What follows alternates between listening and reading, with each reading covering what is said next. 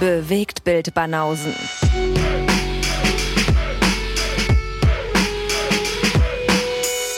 Filme, Kino und Serien, bis ihr kotzt. Das Do Daniel. Die Bewegtbildbanausen. Genau die. Sommer schon wieder vorbei. Ja, fühlt sich so an, ne? Ja, das war's. Ätzend, ey. Vier Tage warm, das war's. Jetzt werde ich schon äh, vom Gehsteig geweht, geweht, wenn ich irgendwie langlaufe. Windstärke 17. Okay, weil du, weil du so ein dünnes Kerlchen bist, oder was? Weil ich so grazil bin. Eher Mhm. weil der Wind so stark ist. genau. Der Wind weht auch mehrgewichtige Leute ein bisschen nach link, von links nach rechts. Ah, komm, also mehrgewichtig bist du nun wirklich nicht. Nee, ich würde mich jetzt auch nicht dazu zählen, aber ähm, auch die würde er wahrscheinlich so stark wie der ist äh, durch die Gegend wehen.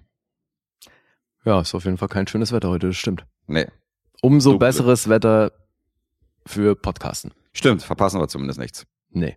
Aber äh, man darf ja auch nicht vergessen, das gute Wetter ist ja auch schön für die Hörer, weil dann können die sich auf eine Wiese legen, können unseren Podcast lauschen und können mal ein bisschen in der freien Natur, ein bisschen spazieren, joggen gehen und dabei ähm, inkompetenten beiden, zwei Typen aus Berlin beim Filme-Rezensieren zuhören. Ja, haben sie ja Glück, dass wir das nicht live machen. Nee, live machen wir es nicht. Dann müsstet ihr mal durch Wind und Wetter eben mal durchjoggen und äh, den Podcast hören. Das hindert euch ja hoffentlich nicht daran. Nee, das würde die Nummer, glaube ich, auch sehr einschränken, ne? wenn man das nur live macht. Also wenn man es nur live äh, hören könnte. Ja, das wäre wirklich komisch. Ich meine, es hat wahrscheinlich auch was. Es ist so ein bisschen dieses, ähm, dieses äh, Event. Das hat so diesen Event-Charakter, dass man dann irgendwie zu der und der Uhrzeit unbedingt da vor Ort sein muss. Macht ja gut, Alessandro macht das ja auch so ein bisschen. Aber er lädt ja auch, ähm, er lädt ja seine Episoden dann auch hoch, dass man die auch nachträglich gucken kann. Ja, kann Wenn man das im jetzt- Anschluss trotzdem hören, ne? Oder Wenn das gucken, jetzt so ein reines Live-Ding ist und du siehst danach nicht, ist es schon, weiß nicht, ja. mhm. ist ja so wie lineares Fernsehen. Das ist überholt. Völlig überholt. Ja, das macht man so nicht mehr. Mhm. Mittlerweile stimmt, ist TiVo-Generation, dass man die Sachen gucken kann, wann man will. Tivo. Mhm. Tivo ist auch schon wieder außer Mode, Alter, jetzt in Zeiten von Streaming. Ja, das stimmt auch wieder.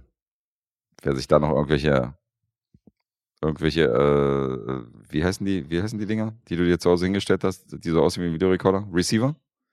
Wer sich da irgendwelche Receiver noch irgendwie neben den Fernseher stellt, ist ja auch eher selten, oder? Ich weiß jetzt nicht, was du mit Receiver meinst. Ja, es gibt doch von Kabel Deutschland oder von Tivo und so, das sind ja immer extra Geräte. Das ist ja nicht so ein Amazon-Stick, den du hinten reinsteckst, Mhm. sondern das sind ja dann meistens auch so, hast du zu, zu dem Videorekorder hast du noch so ein Gerät gehabt. mhm. Das meine ich, ist ja nicht mehr, ist ja auch nicht mehr up to date. Wir müssen jetzt wahrscheinlich den meisten Leuten erstmal erklären, was ein Videorekorder ist. Ja, stimmt. Mhm. Hatte ich gestern erst im Club, da war, ähm, da ist halt ein DJ, der hält halt die äh, Fahne hoch, der legt halt auf diesem Classics Floor auf, wo halt so 90er, 80er, 70er und so Early 2000er laufen. Mhm. Und der legt halt eiskalt noch mit Vinyl auf, mit Platten. Und der hat dann Ach. Armada von Platten zu stehen. Geil. Und ähm, der hat gestern mit einem DJ aufgelegt. oldschool. Der hat, der hat gestern mit einem DJ aufgelegt, der auch voll lange mit Platten aufgelegt hat. Und da, meint, da war ich so oben bei den beiden und da meinte ich so zu dem einen, der mittlerweile analog auflegt, meinte ich so, ja, wenn du jetzt immer noch mit Platten aufgelegt hättest, hättet ihr auf jeden Fall ein Platzproblem gehabt, oder? Weil hinten ist alles voll mit Platten und vorne ist nur noch so wenig Platz. Und dann meinte er so, ja, ja, da vorne hätte ich die Platten noch gar nicht hingestellt. So. Also da kann ja jeder rübergreifen und kann sich da irgendwelche Platten klauen und so. Ich ihn so angeguckt und meinte so, Digga, bei der Altersgruppe hier, die wissen noch nicht mal, was ein Plattenspieler ist. Ja, stimmt. Glaubst du ja. wirklich, die würden dann Platten klauen? Die wissen gar nicht, was das ist. Hat Ja. mich angeguckt, meinte er, ja, aber kann die wissen und so. Ja, stimmt. Ebay und so. Ja. Also, Okay, krass. Es gibt echt noch Leute, die analog mit Vinyl auflegen. Das ist ja schön. ja, die gibt's. Aber sehr, sehr äh, vereinzelt. Der hat auch, bei dem muss man halt auch immer Extrawürste auffahren, weil das sind ja bestimmte, da ist ja eine bestimmte Technik, die dann steht, weißt du, wo du dich einfach nur anstöpseln musst und äh, bei ihm muss man halt andere Systeme anbauen und muss die Plattenspiele halt äh, abfedern, damit das keine Rückkopplung gibt und so. Also ist ein bisschen, ist ein bisschen Hickhack, ist ein bisschen Extrawurst hier für den Burschen. Ach so, weil jeder Club schon komplett auf Serato und Co. umgestellt hat, oder? Ja, klar. Und du hast halt bei Serato und so hast du einen ganz anderen Sound. Also wenn er halt auflegt und ich übernehme dann oder ein anderer DJ übernimmt, dann merkst du auch, dass da viel mehr Druck hinter ist und dass es viel lauter ist. Weil die Platten halt immer noch extrem leise sind und haben halt Rückkopplung, klingen teilweise halt total dumpf je nach Pressung. Und Ach, ähm, echt? Okay, abgefahren. Echt, das hört man. Das ja, geil. das hört man sofort. Du hörst sofort, wenn ein Wechsel ist. Und das ist dann, es geht auch so ein bisschen so, zucken die Leute schon zusammen, wenn dann, wenn dann irgendwie der andere, andere auflegt digital und dann denkst du so, okay, alles klar, ist schon ein ganz anderer Sound. Ballert ein bisschen mehr. Hm. Aber naja, so ist das. Okay. So ist der Fortschritt der Technik. Ich habe auch mal ein YouTube-Video gesehen, das fand ich auch ganz witzig, wo die Eltern ähm, ihren zwei Söhnen, die waren so zwölf oder 13 oder so, den haben die so ein Telefon mit so einer Wählscheibe hingestellt. ja. Und die sind nicht durchgestiegen. Mhm. Ja, klar. Die haben da so ein bisschen rumgedreht und so hin und her, aber die haben nicht gepeilt, was das ist und wie das funktioniert und wie man dann eine Nummer wählen soll und wie man jemanden anrufen soll. Die, die wussten das nicht. Das ist Mhm. vor deren Zeit gewesen. Na klar, woher auch? Abgefahren, ne?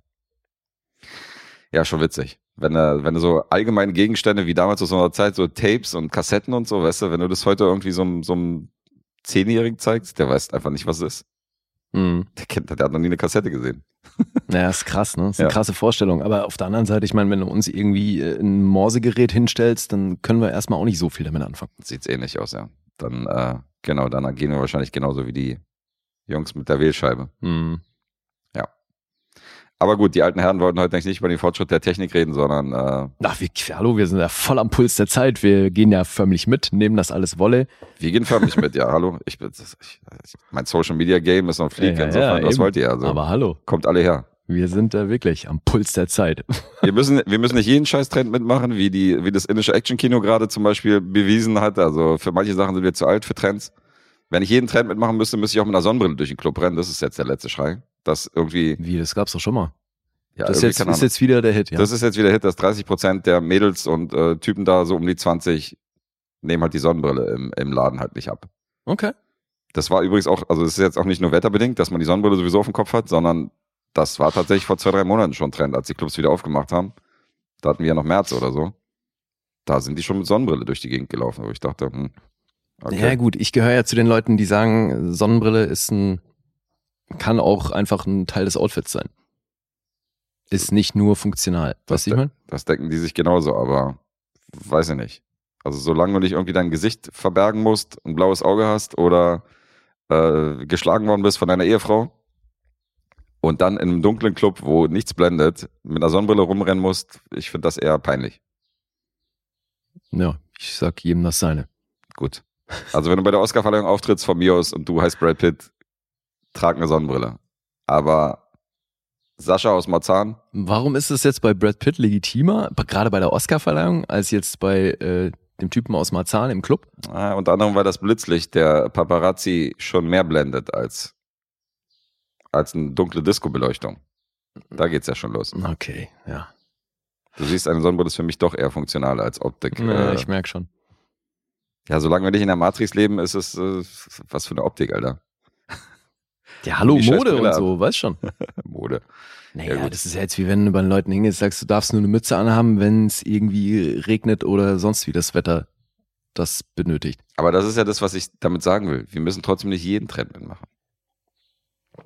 Nee, okay, das stimmt. Aber also ganz ehrlich, mit dem, was das indische Kino angeht, ist übrigens nur südindisch, habe ich mir sagen lassen. Ach so. Ähm, da will ich mal abwarten, bis ich mir dann wirklich auch RRR angeguckt habe, um mir da ein Ja, der kommt eventuell. Urteil zu erlauben. von unserem Kumpel Atombomb, weil ähm, er meinte, er ist ein bisschen in der Zwickmühle, weil einerseits will er uns natürlich nichts reinwerfen, um uns zu ärgern. Mhm. Geschrieben E-E-G-A-R-N, ärgern, Iger. ach, wegen Iger. Oh. Aber auf der anderen Seite würde er sehr, sehr gerne wissen, wie wir den finden. Und Mhm. meine Antwort war dann auch darauf, dass wir keine großen Fans vom indischen Action-Kino sind, aber dass ja da sagen, alle, das sind irgendwie fünf Sterne und das ist Nonplusultra und Ja. den muss man schon zumindest gesehen haben. Deswegen habe ich gesagt, kannst du uns gerne auftragen, zumal Na, das wird wahrscheinlich nichts. Also ich werde den wahrscheinlich geguckt haben, bevor der irgendwie aus dem Lostopf gezogen wird, weil wir haben ja, Sag das doch nicht. Das ist doch kein Lostopf. Das ist ein Auftragsfilm. äh, ja, oder auch so, weil wir haben ja nun wirklich Tom und Tino versprochen, dass wir die, dass wir den gucken. Was machst du denn, Alter? Wie, was mache ich denn? Ich, hätt- ich hätte mir den wirklich demnächst angeguckt. Ja, der wäre doch demnächst dann wieder als Auftragsfilm gelandet. Ja, vielleicht will ich kriegen nicht ja so. Zusatzauftragsfilm. Ja, und? Ja, wie ja und? Als ob wir sonst nichts zu tun haben, Alter. Junge, Junge, Alter. Ich muss dir echt noch eine Menge beibringen, ey. Du musst mir eine Menge beibringen. Ich habe ja schon einen Hint gegeben, dass der sowieso kommt. Und dann sagt er, ah, ich guck den sowieso, werf mal was anderes rein. Gib uns mal noch einen zusätzlichen anderen Extra-Film. Ja, Mann, Junge. also muss ja nicht äh, dann zusätzlicher indischer Film sein, aber vielleicht irgendwas anderes. ja, aber so hätten wir ja schon, den hätten wir sowieso. Ja, und? Ja und? Hast du viel Zeit oder was? Hatten wir nicht gerade ein ja, Gespräch? Ja, eben, weil du bist derjenige, der hier noch zusätzliche Lose ziehen wollte. Alter, jetzt. Äh, Das ist ja was anderes. Deswegen sage ich ja. Deswegen musst du das ja, das ist ja eine Sache, wo man auch einen Zusatzfilm vermeiden könnte. okay, also habe hab ich hier deine Strategie ruiniert. Tut's mir leid. Ja, ey, bitte, werft äh, oder gebt uns Auftragsfilme, wie ihr Bock habt. Ja, okay. Also, ich sag nur, wir haben halt mit Tom und Tino einfach besprochen, dass wir das demnächst gucken. Ne? Ja, dann äh, kannst du dir entsparen, dann habe ich nichts gesagt. Lieber Atombomb, dann brauchst du den auch nicht reinwerfen. Ich habe aber nicht gesagt, dass ich den gucke, sondern die haben gesagt, dass die planen, vielleicht mal so ein Screening zu machen im Kino und so hin und her. Und dann haben wir gesagt, äh, da habe ich gesagt, okay, da wäre ich wahrscheinlich am Start bei sowas. Aber ich war jetzt nicht bei dem Punkt, dass ich gesagt habe, ich will den unbedingt gucken. Die haben auch gesagt, wir machen da noch einen Podcast und so. Und ich war da noch nicht so, ich war noch nicht überzeugt. Mhm. Aber gut, klar. Den, wenn der wirklich so gut sein soll, dann können wir uns ja mal reinziehen. Ich werde mir den angucken. So Okay. oder so. Ist Gut. jetzt quasi Zugzwang. Ja, weil also das, was wir bisher gesehen haben, hat uns da noch nicht so wirklich überzeugt. Deswegen, der, der muss es dann richten. Also doch Trendsetter. Naja, ich habe ja schon, bevor wir den ersten gesehen haben, meinte ich ja, es lässt sich offenbar nicht vermeiden, Mhm. dass wir damit aufspringen. Und äh, nachdem das bisher nicht gefruchtet hat, würde ich sagen, ja, gucke ich mir den vermeintlich Besten an und dann erlaube ich mir mal ein Urteil.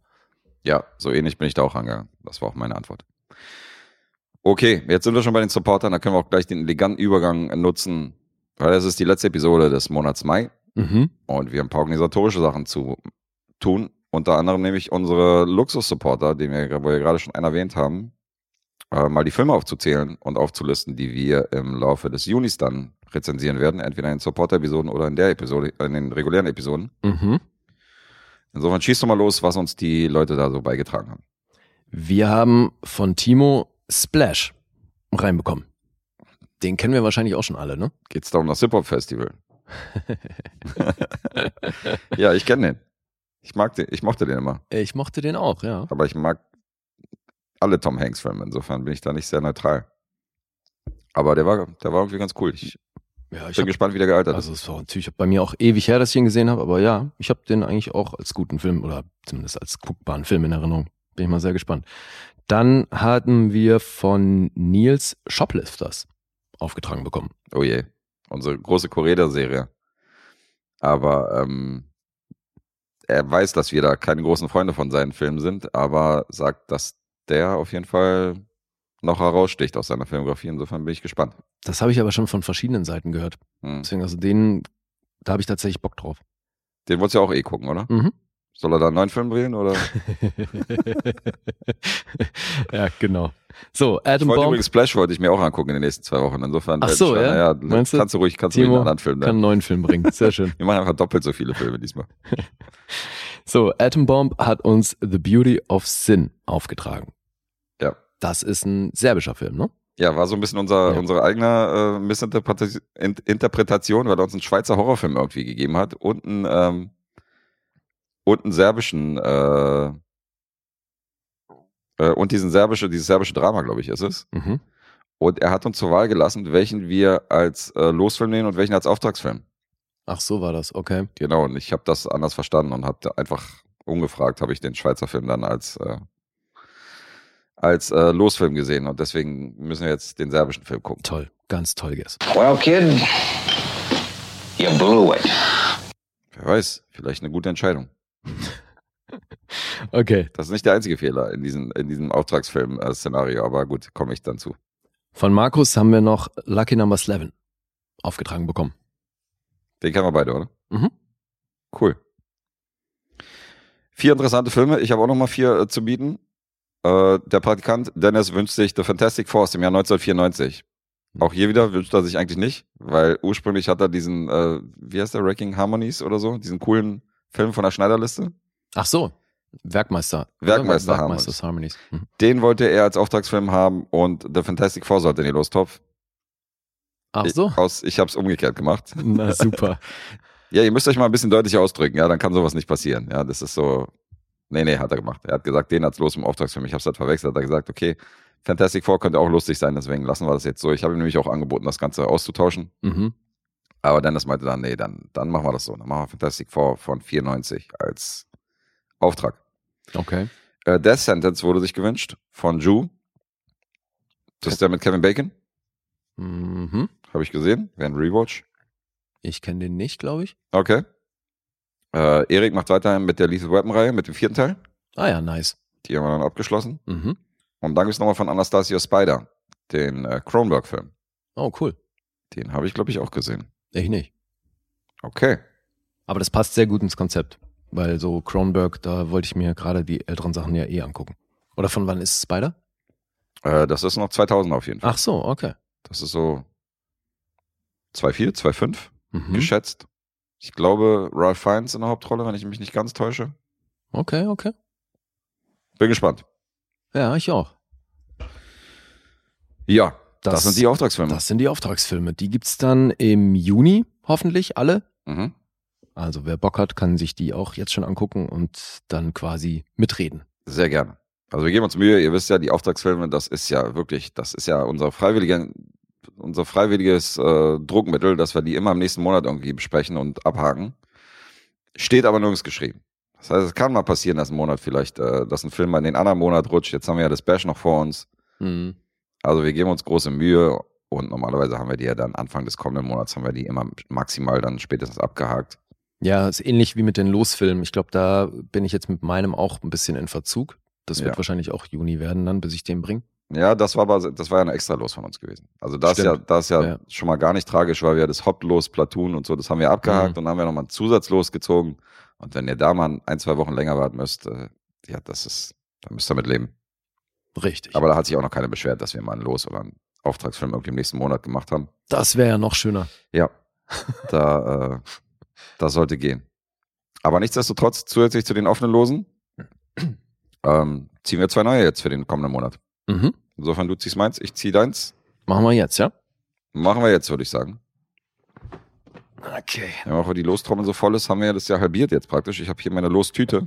da würde ich dann rausziehen. Okay. Für dich. Gut, geht los.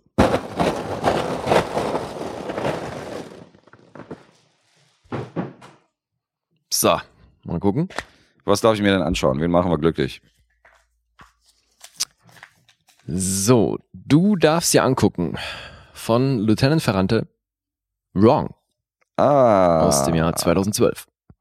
Erstmal Leutnant Ferrant, bitte. So viel Zeit muss sein. Was habe ich gesagt? Lieutenant. Du hast Lieutenant gesagt, ja. Oh, um wie, so ein, wie so ein Polizei-Chief aus, einem- aus, einer, aus, aus einer Lethal Weapon-Reihe. glaube, erstes Los von äh, äh, Leutnant Ferrante. Wrong aus dem Jahr 2012. Freue ich mich. Schön. Haben Siehst wir du, jetzt das liegt daran, dass ich das schriftlich nur abkürze und nicht ausschreibe. Also, Leutnant. Entschuldige, wie konnte ich nur? Ja. So viel Zeit muss sein. So. Ich habe hier eine elegante äh, obdachlosen Lostüte. da ziehe ich mal los aus. Hier haben wir eins gegriffen. So, jetzt aber. Na, Für dich gibt's diesen Monat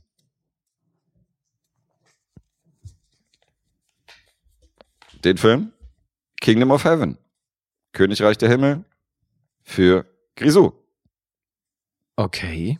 Orlando Bloom. Ja, kenne ich schon. Ridley Scott. Kenne ich auch. Mag ich gern. Du nicht so. Mm, doch. Also ich glaube, das war da auch wieder so ein Ding, wo ich, glaube ich, statt Orlando Bloom gerne jemand anderen gehabt hätte, aber das ist trotzdem, war das ein guter Film. Na, dann freuen wir uns auf diese zwei Filme. Mhm. Kingdom of Heaven für Grisou, mein Pokerkumpel und Wrong für Leutnant Ferrante aus dem Jahr 2012. Und du kennst beide schon, ne? Nee, Wrong sagt mir nichts. Ach, Ron kennst du auch nicht, okay. Oder? Müssen wir googeln, nicht, dass ich jetzt Scheiß erzähle, dass er wieder bei Letterbox von mir gelockt worden ist, aber ich Mhm. glaube nicht. Okay. Wieso? Erwägst du einen Tausch in Anbetracht zu ziehen? Naja, weil, aber du kennst ja Königreich der Himmel auch schon. Sonst hätten wir das tauschen können. Ja, wenn ich ihn nicht kennen würde, dann wäre das, äh, wär das cool, aber da es für uns beide eine Zweitsichtung ist. Ja. Ähm, okay, das könnte dich interessieren. Weil Dupieux. Wrong ist Dupieux. Ja, wusste ich. Also ja, ähm, offenbar erst jetzt, aber ja, dann äh, habe ich tatsächlich auf dem Zettel, ja. Das wiederum ist einer der Filme, wo auch Sarah gesagt hat, dass der Giallo äh, von Argento wahrscheinlich bei mir besser aufgehoben wäre. Mhm. Wrong ist wahrscheinlich so ein Film, der bei dir besser aufgehoben worden Ja, wäre. ich, vielleicht gucke ich mir den auch mit an. Muss mal Bescheid geben, wenn du den guckst. Ja, ich gebe dir Bescheid und dann ähm, passen wir das vielleicht ab. Dann machen wir das so. Und gucken mal, wie der bei mir ankommt. Also Mhm. schauen wir, vielleicht gucken wir den beide. Alright. Cool. Cool, cool, cool. So viel zu den Losen. Ja, haben wir den administrativen Teil hinter uns gebracht. Ja. Kann natürlich immer passieren, dass wir, wenn wir die Lose mal abhaken, dass wir auch außerhalb der Reihe mal ein paar Lose ziehen. Mhm. Das machen wir auch immer wieder. Also nicht traurig sein an die anderen, die jetzt äh, nicht gezogen worden sind. Ja, hallo, nächste Chance kommt. Nächste Chance kommt garantiert. Früher als ihr denkt vielleicht. Mhm. Okay. Und jetzt ist es soweit. Ich habe noch einen perfekten Übergang, weil wir leiten jetzt in die Filmrezension über. Und ich wuchere jetzt auch zum ersten Mal im Lostopf rum. Mhm. Und habe es angekündigt, Ich habe auf meiner Videobuster-Liste, das ist so eine, so eine Online, so eine Online-Videothek, wo ich monatlich vier Filme zugeschickt bekommen, äh, bekomme. Da habe ich so eine Liste und je nach Verfügbarkeit schicken die mir halt von dieser Liste halt die vier Filme. Und da ist ein Film dabei, der ganz frisch, nämlich im letzten Monat von Adrian in den Lostopf geschmissen worden ist. Und Adrian ist auch noch ein relativ frischer Supporter. Und das ist der erste Losfilm, den er reingeworfen hat. Und den werde ich sofort rezensieren hier ein paar Wochen später, nachdem er ihn reingeworfen hat. Mhm. Weil das ist der Film, der bei mir im Briefkasten lag. Das heißt, du hattest den schon bestellt, bevor er den in den Lostopf geschmissen hatte, oder wie war das? Ja, Ich habe ja so eine, ich habe ja so eine ellenlange Liste aus Ja. Filmen, die ich irgendwann gucke. Und die habe ich natürlich nach, nach jeder Losziehung, nach jedem Los, was ich kriege, gucke ich ja nicht, ob auf der Liste irgendwie mein Film noch drauf ist. Mhm. Sondern die schicken mir halt irgendwelche Filme davon zu. Und dann mache ich hier den Briefkasten auf und denke so, ach okay, der war auch dabei. Der ist jetzt im Lostopf und deswegen äh, werde ich jetzt nicht warten, bis der gezogen ist, sondern guck den. Okay. Das heißt mit anderen Worten, Adrian, wir haben einen neuen Monat, der jetzt anbricht im Juni und du hast somit zwei Filme gut, weil du kannst natürlich jetzt ersatzweise, weil das Zero Theorem ist der Film, um den es sich dreht. Ah. Den habe ich jetzt gesehen, insofern kannst du jetzt äh, dafür natürlich einen Ersatzfilm beitragen und darfst nochmal zusätzlich für Juni natürlich einen neuen Losfilm reinschmeißen. Und ähm, Jetzt bin ich mal gespannt, weil den wollte ich mir auch irgendwann angucken. ja, siehst du. Äh, Ich glaube, sein äh, Ansatz war auch, weil er ein bisschen inspiriert war durch deine Brasil-Rezension. Mhm. Rezension in der 100. Support-Episode. Und Deswegen hat er gesagt, komm, hier gibt's noch was von Terry Gilliam. Aus dem Jahr 2013. Die hundertste Supporter-Episode. Ja. Ja, stimmt. Das war, das war ja quasi, ähm, da haben wir die Filme auch mit Ankündigung gebracht, ne? Das war, Genau. haben wir ja auch nur äh, Losfilme gezogen, ja. Nein. Sondern? Das waren Lücken in unserem, in unserem, Ach, äh, stimmt, in unserem so Filmgenres, so wo dann gewotet worden ist, welche Filme wir wieder reinnehmen. Siehste, ja, vier Wochen her und fünf Wochen und schon wieder durch das Ding, ey. Schlimm. Hat nichts mit Lostopf zu tun, aber ja, okay, nein, aber stimmt, da haben wir Lücken geschlossen. Oder zumindest mal ansatzweise, ja. das waren dann schon unsere freiwillig gewählten, äh, die da zur Wahl standen. Okay, und jetzt äh, Zero Theorem. Zero Theorem von mir, Regisseur Terry Gilliam, den müssen wir, glaube ich, nicht mehr vorstellen. Ich finde viele Sachen, die andere nicht so geil finden. Thailand haben wir ja schon neulich thematisiert, finde ich gut. Hat aber auch nicht nur geile Sachen gemacht. Also hat auch so Sachen gemacht, die ich jetzt nicht so megamäßig feier. Ähm, den Münchhausen-Film zum Beispiel fand ich nicht geil. Also hat auch so ein paar durchschnittliche Sachen gemacht, so Brothers Grimm kann man gucken, ist jetzt nicht, ist jetzt nicht so mega. Und ähm, aber natürlich bin ich mit seinen Filmen auch groß geworden, quasi Time Bandits damals und wie sie Mhm. alle hießen. Also da, das waren ja noch Filme aus meiner aus meiner Kindheit. Insofern ist das ein Regisseur, allein schon durch Monty Python und Co. Ja. Der bei mir hoch im Kurs steht. Und bei vielen seiner Filmen hat er ja schon auch eine recht eigene Handschrift. Absolut. Finde ich schon. Und ähm, das Drehbuch, also Terry Gilliam hat ein paar Dialoge reingeschrieben, insofern hat er auch irgendwie einen Drehbuch-Credit, hat da so ein bisschen ergänzt, aber das Hauptdrehbuch und der Hauptteil und die Story stammt von Pat Russian. Pat Russian wiederum ist ein Englischprofessor an der University Florida und das ist sein einziger Credit. Mal abgesehen davon, dass er mal so einen Kurzfilm irgendwie zu Papier gebracht hat. Und der heißt Russian. Always the Russians. genau der. Pat Russian. Äh, klingt fast auch wie der Sänger. Der heißt nämlich, könnte eine Abkürzung sein, der ist nämlich Patrice Russian, Mhm. der dieses Forget Me Not singt. Kennst du den Song Forget Me Nots? Nee. Das hat äh, Will Smith gesampelt für den Man in Black Song. Ach, okay. ach so, doch, klar, kenne ich. Jetzt kennst du Ja, doch. ja, ja. Ja, der heißt Patrice Russian und der heißt Pat Russian. Insofern, vielleicht ist der Sänger irgendwann mal zum Englischprofessor äh, mutiert. ja. Ja, von ihm ist das Drehbuch interessanterweise. Vielleicht hat er sich da, äh, vielleicht wollte Terry Gilliam da irgendwie so einen, so fachkundigen äh, Herrn an seiner Seite, weil das ja doch eine sehr verschrobene, verkopfte Science-Fiction-Parabel ist, die hier äh, durch die Story führt.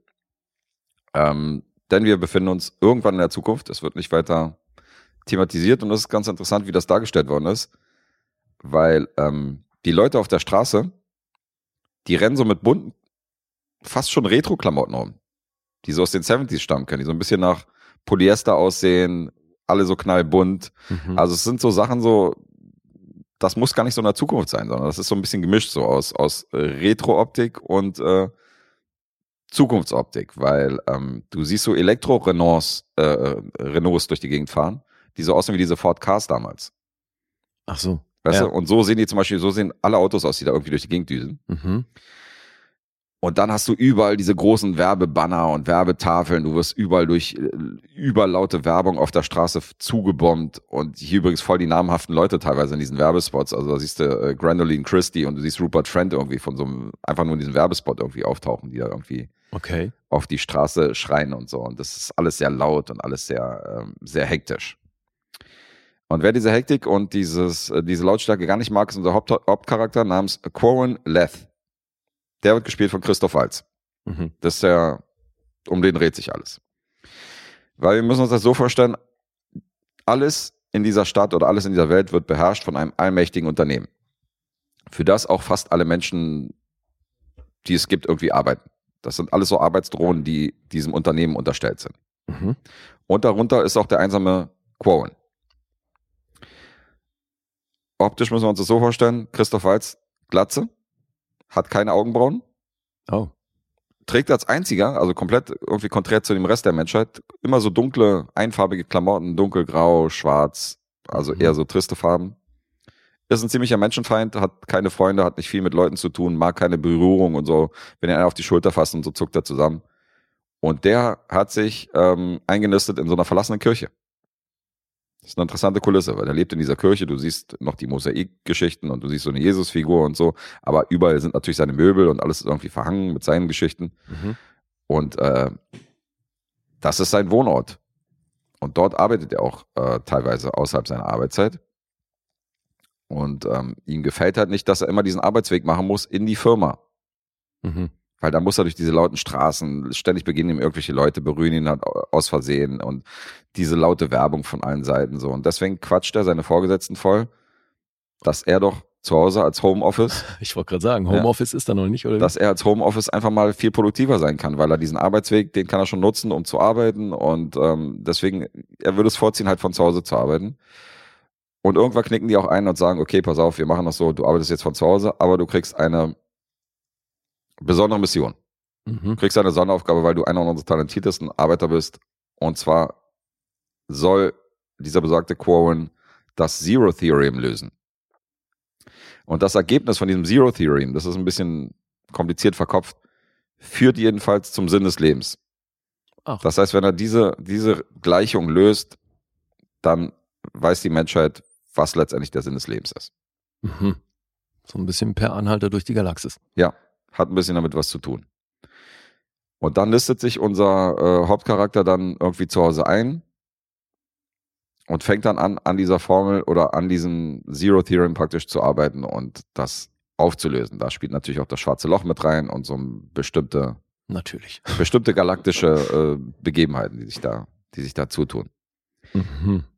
Das Problem ist nur, dass er wiederum von seinen menschlichen Kollegen auf der Erde immer wieder von seiner Mission abgelenkt wird. Weil da ständig jemand an der Tür klopft und weil dann Leute dazukommen, die er vorher nicht auf dem Schirm hatte und die erschweren das Ganze. Da ist zum Beispiel der Charakter von ähm, David Thewlis dabei. Mhm. Der ist nämlich sowas wie nicht sein oberster Chef, das ist jemand anders, sondern der ist so der Abteilungsleiter. Okay. Und der guckt natürlich, weil er jetzt im Homeoffice ist, guckt er natürlich ab und zu vorbei und guckt nach Mhm. dem Rechten. Und das ist recht so ein lauter, aufgedrehter Typ und lädt ihn auch sofort auf eine Party ein.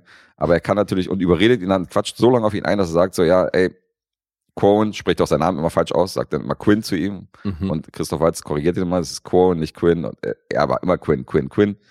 You have to come to the party, you have to come to the party. Und dann ist es so eine Costume-Party. Und dann ist halt unser Menschenfeind Christoph Waltz ist dann auf dieser Party, wo, wo es halt wild äh, zur Sache geht. Und da lernt er zum Beispiel auch eine junge Dame kennen, namens Bainsley. Die wird gespielt von Melanie Thierry. Mhm. Haben wir vielleicht gesehen, die Legende des Ozeanpianisten oder Perfect Day spielt sie mit, den fand ich ja ganz gut. Und die wird so ein bisschen das Love Interest. Nur die Liebe ist sehr einseitig, weil er sie natürlich ständig abwehrt und sagt, fass mich mal bitte nicht an. Und sie ist aber recht äh, angetan von ihm und fühlt sich irgendwie angezogen von ihm und klopft natürlich auch ab und zu an seine Tür. Mhm. Warum erzählt er den Leuten auch mal gleich, wo er wohnt, ey? Ja, das weiß man, glaube ich, dass an dieser, dass es der Typ ist, der in dieser Kirche da wohnt. Ach so, Also okay. ich, da ist jetzt keine Stelle, wo er die Adresse, wo er die Adresse mitteilt oder so, aber die wissen, die bekommen dann schon mit, dass das der, ich meine, wahrscheinlich ist David Toulis auch derjenige, der das verbreitet, weil ich Mhm. meine, der ist ja wirklich so ein gesprächiger, quatschiger Abteilungsleiter, der wirklich jeden voll labert. Also der ist halt das Gegenteil von ihm. Der ist halt so total laut und total aufgedreht. Der stellt unserem Kumpel Cohen auch äh, einen sehr jungen Ingenieur vor, der technisch auch sehr begabt ist und der alle mit dem Namen Bob äh, anspricht, was wir übrigens auch aus, äh, aus ähm, 12 Monkeys kennen, weil das auch äh, ein Charakter, der alle, alle als Bob Echt? benennt, wenn du dich erinnerst, ja. Mhm. Und der Typ wird gespielt, noch ganz jung, weil der Film ist aus dem Jahr 2013, der sieht ja noch super Booby-mäßig aus. Lucas Hedges Ach, okay, wie cool. spielt den besagten jungen Burschen, der praktisch alle als Bob bezeichnet. Und er bezeichnet auch Quone als Bob, der natürlich schon nicht leiden kann, wenn man aus seinem Namen Quinn macht. Und wenn man Mhm. ihn Bob nennt, was überhaupt nichts mit seinem Namen zu tun hat, ist er natürlich auch nicht besonders angetan. Das heißt, du siehst, Christoph war jetzt eigentlich die ganze Zeit irgendwie mürrisch und äh, ernst und genervt durch diesen Film laufen. Der Chef, der ihn aufgetragen hat, diesen, dieses Zero Theorem zu lösen, übrigens nur vier Drehtage gehabt, Matt Damon Mhm. Der interessanterweise immer so Anzüge trägt, die sich so chameleonartig an seine Umgebung anpassen. Okay, wie Er geil. sitzt halt auf so einem Stuhl und der Stuhl hat halt so, hat halt so den Stoff von dem Anzug. Das heißt, er verschwindet fast in diesem Stuhl. Dann in einer anderen Szene steht er halt hinter seinem Schreibtisch vor so einem Vorhang und hat aber genau das Muster wie dieser Vorhang irgendwie als Anzug an und so. Das ist ganz witzig. Okay, wie geil. Und ähm, da gibt es noch andere Stars, die hier teilweise wirklich nur einen Drehtag hatten und die sich hier, ähm, die sich hier die Klinke in die Hand geben. Wir haben in einer Szene, sehen wir Peter Stormare, Mhm. wir sehen Ben Whishaw, Okay, krass. Und wir sehen Tilda Swinton, die primär so als Psychologin oder als, äh, als Dame, die so für die Firma arbeitet und angestellt ist, aber dann auch so den Gesundheitsgrad und das, die psychische Verfassung der Leute irgendwie überwachen soll. Mhm. Und dann über den Monitor zugeschaltet wird, um zu gucken, ob da alles fein ist. Und ich hasse das, wenn sie das macht. Und hat wieder falsche Zähne, hat wieder so eine großen Zähne, weißt du, und ist total verkleidet und so. Und man sieht, dass es Tilda Swinton ist. Macht sie immer wieder, spielt sie so eine Rollen. Ja, vor allem, wie oft die auch in Science-Fiction-Stoffen unterwegs ist. Ja, ja, Das stimmt. ist schon krass. Stimmt. Ich mag die halt, wenn man sie nicht so verändert, so wie in dem äh, Bigger Splash und so. Weißt Mhm. du, so. Das ist eine mega Schauspielerin. Deswegen so diese Maskerade jedes Mal mit falschen Zähnen und so und irgendwelchen Perücken. So. Ich finde das albern. So. Das muss nicht sein bei ihr. Ja, jedenfalls, die ist auch dabei. Das ist so lustig, warum das ausgerechnet bei ihr ein Problem darstellt. Ja, weiß ich nicht. Sie es weil sie sie's halt wirklich sehr oft macht. Wir hatten die noch neulich auch in irgendeinem, wo sie irgendwie. Ja, so aber Video- wenn jetzt äh, so, so ein Colin Farrell als äh, Pinguin komplett nicht mehr wiederzuerkennen ist, dann hast du da ja auch keinen Stress mit. Macht er ja nicht in jedem Film. Und außerdem ist es ja nicht dieses billige Faschingsding, dass man so falsche Zähne anklebt und irgendwie so ein. Colin Farrell setzt sich ja nicht so eine Brille auf mit so einem Schnurrbart und so einer angeklebten Nase, weißt du, der, der, Das wäre schon wieder cool. Das würde ich dann auch seltsam finden. Ja, Zero Theorem ist, ist schwierig, weil es wirkt so ein bisschen wie, ähm, wie der kleine Cousin von Brasil, ohne auch nur in einer Szene irgendwie die Klasse zu erreichen. Weil das ist natürlich auch dieses große Unternehmen, weißt du, was irgendwie. Ja, das erinnert auch voll daran, was du sagst, so dass auch da, dass eine Gegend erzählt wird, wo, oder eine Welt erzählt wird, wo alle für dieses eine Unternehmen arbeiten. ja. Mhm. Also du wirst ja einige Parallelen zu, zu Brasil sehen und äh, kommt aber da in keinster Weise ran. Ich finde auch, der Film tut sich keinen Gefallen ähm, damit, dass der auf Film gedreht worden ist. Weil dadurch, finde ich, wirkt das auf mich so ein bisschen wie so eine Billo-Optik. Wirklich? Das ist manchmal richtig geil, wenn man, wenn man auf Film dreht, was manche Filme angeht. Also gerade so Tarantino und so, hier Hateful Eight und so Sachen. Ja. Aber ähm, bei The Zero Theory hat das irgendwie nicht gepasst mit der Optik. Das war komisch. Das hat mir nicht gefallen. Okay. Ist ja komisch. Das ist so eine seltsame Optik. Also, weiß ich nicht. Hätten sie hier lieber digital drehen sollen, bin ich der Meinung. Dann hätte das ein bisschen äh, hochwertiger ausgesehen. So sieht das, weiß nicht, es passt irgendwie nicht zum, zum Szenario. Hat mir, fand ich nicht so geil. Ja, ist ein seltsamer Film, ist sehr wirr. Mhm. Und ähm, die Locations sind richtig geil. Also man hat sich hier an dem deutschen Künstler Neo Rauch orientiert, so vom Stil. Mhm. Und äh, gerade so diese Kirche und die ganzen Kostüme und das, was er sich hier einfallen ließ. Ich meine, diese Bainsley, die dann immer vor seiner Tür steht, Melanie Thierry hat dann auch so einen Sexanzug, mit dem die beiden dann irgendwie, keine Ahnung, mit dem die beiden dann in so eine virtuelle Welt äh, ziehen. Da findet er dann auch irgendwann Gefallen daran. Also ich verrate, glaube ich, nicht zu viel, indem ich sage, er taut so ein bisschen aus seiner, aus seiner harten Kerne, taut, taut er so ein bisschen auf im Laufe des Films Mhm. durch diese ganzen Interaktionen und verliebt sich dann auch irgendwann in sie. Und dadurch wird dieser seltsame äh, Einsiedler, der nur für sich war, Quoen, wird dann irgendwann, kriegt dann so ein bisschen menschliche Züge. Okay, und was funktioniert jetzt hier nicht an dem Film? Weil du klingst ja Die wirklich. Story und die Handlung, also die ist, die ist mau. Das wirkt halt wie so ein schlechter Abklatsch von Brasil. Ich finde halt die Optik finde ich geil, ich finde die Locations geil. Äh, Ich finde ein paar Ideen geil, wie mit Damon zum Beispiel mit seinen verschwindenden Anzügen. Mhm. Aber ähm, das ist auf jeden Fall eher einer von den schwächeren Vertretern aus Terry Gilliams Filmografie. Muss ich leider mit, äh, muss ich mich leider mit einreiten in diese Reihe. Einreihen. Echt? Ja. Also sollte ich mir den nicht angucken, ja? Ich weiß nicht, ob du dem mehr abgewinnen kannst als ich. Ist ja auch manchmal so bei dem einen oder anderen Film. Insofern würde ich jetzt hier nicht meine Hand ins Feuer verlegen, dass du hier mehr, mehr äh, abgewinnen kannst. Aber da du Brasil gesehen hast neulich, gehe ich davon aus, dass du den definitiv für den besseren Film halten würdest. Weil Hm. das ist so, wie wenn so ein, keine Ahnung, wenn so ein anderer Regisseur mit einem viel kleineren Budget dann versucht, so ein Brasil für eine neue Generation irgendwie zu drehen. Und äh, das jetzt ausgerechnet der gleiche Regisseur ist, ist jetzt, äh, Ja, aber das kann ja auch nicht seine Herangehensweise gewesen sein, dass der hier einfach versucht hat, den gleichen Film nochmal zu machen. nee. Also er hat sich schon, äh, er hat sich schon Leute gesucht, die mit denen er zu, zu, öfter zusammengearbeitet hat. Gerade der Mode, äh, der Kostümdesigner ist ja auch der Typ, der bei Münchhausen mit ihm zusammengearbeitet hat, Mhm. oder bei Brothers Grimm und so.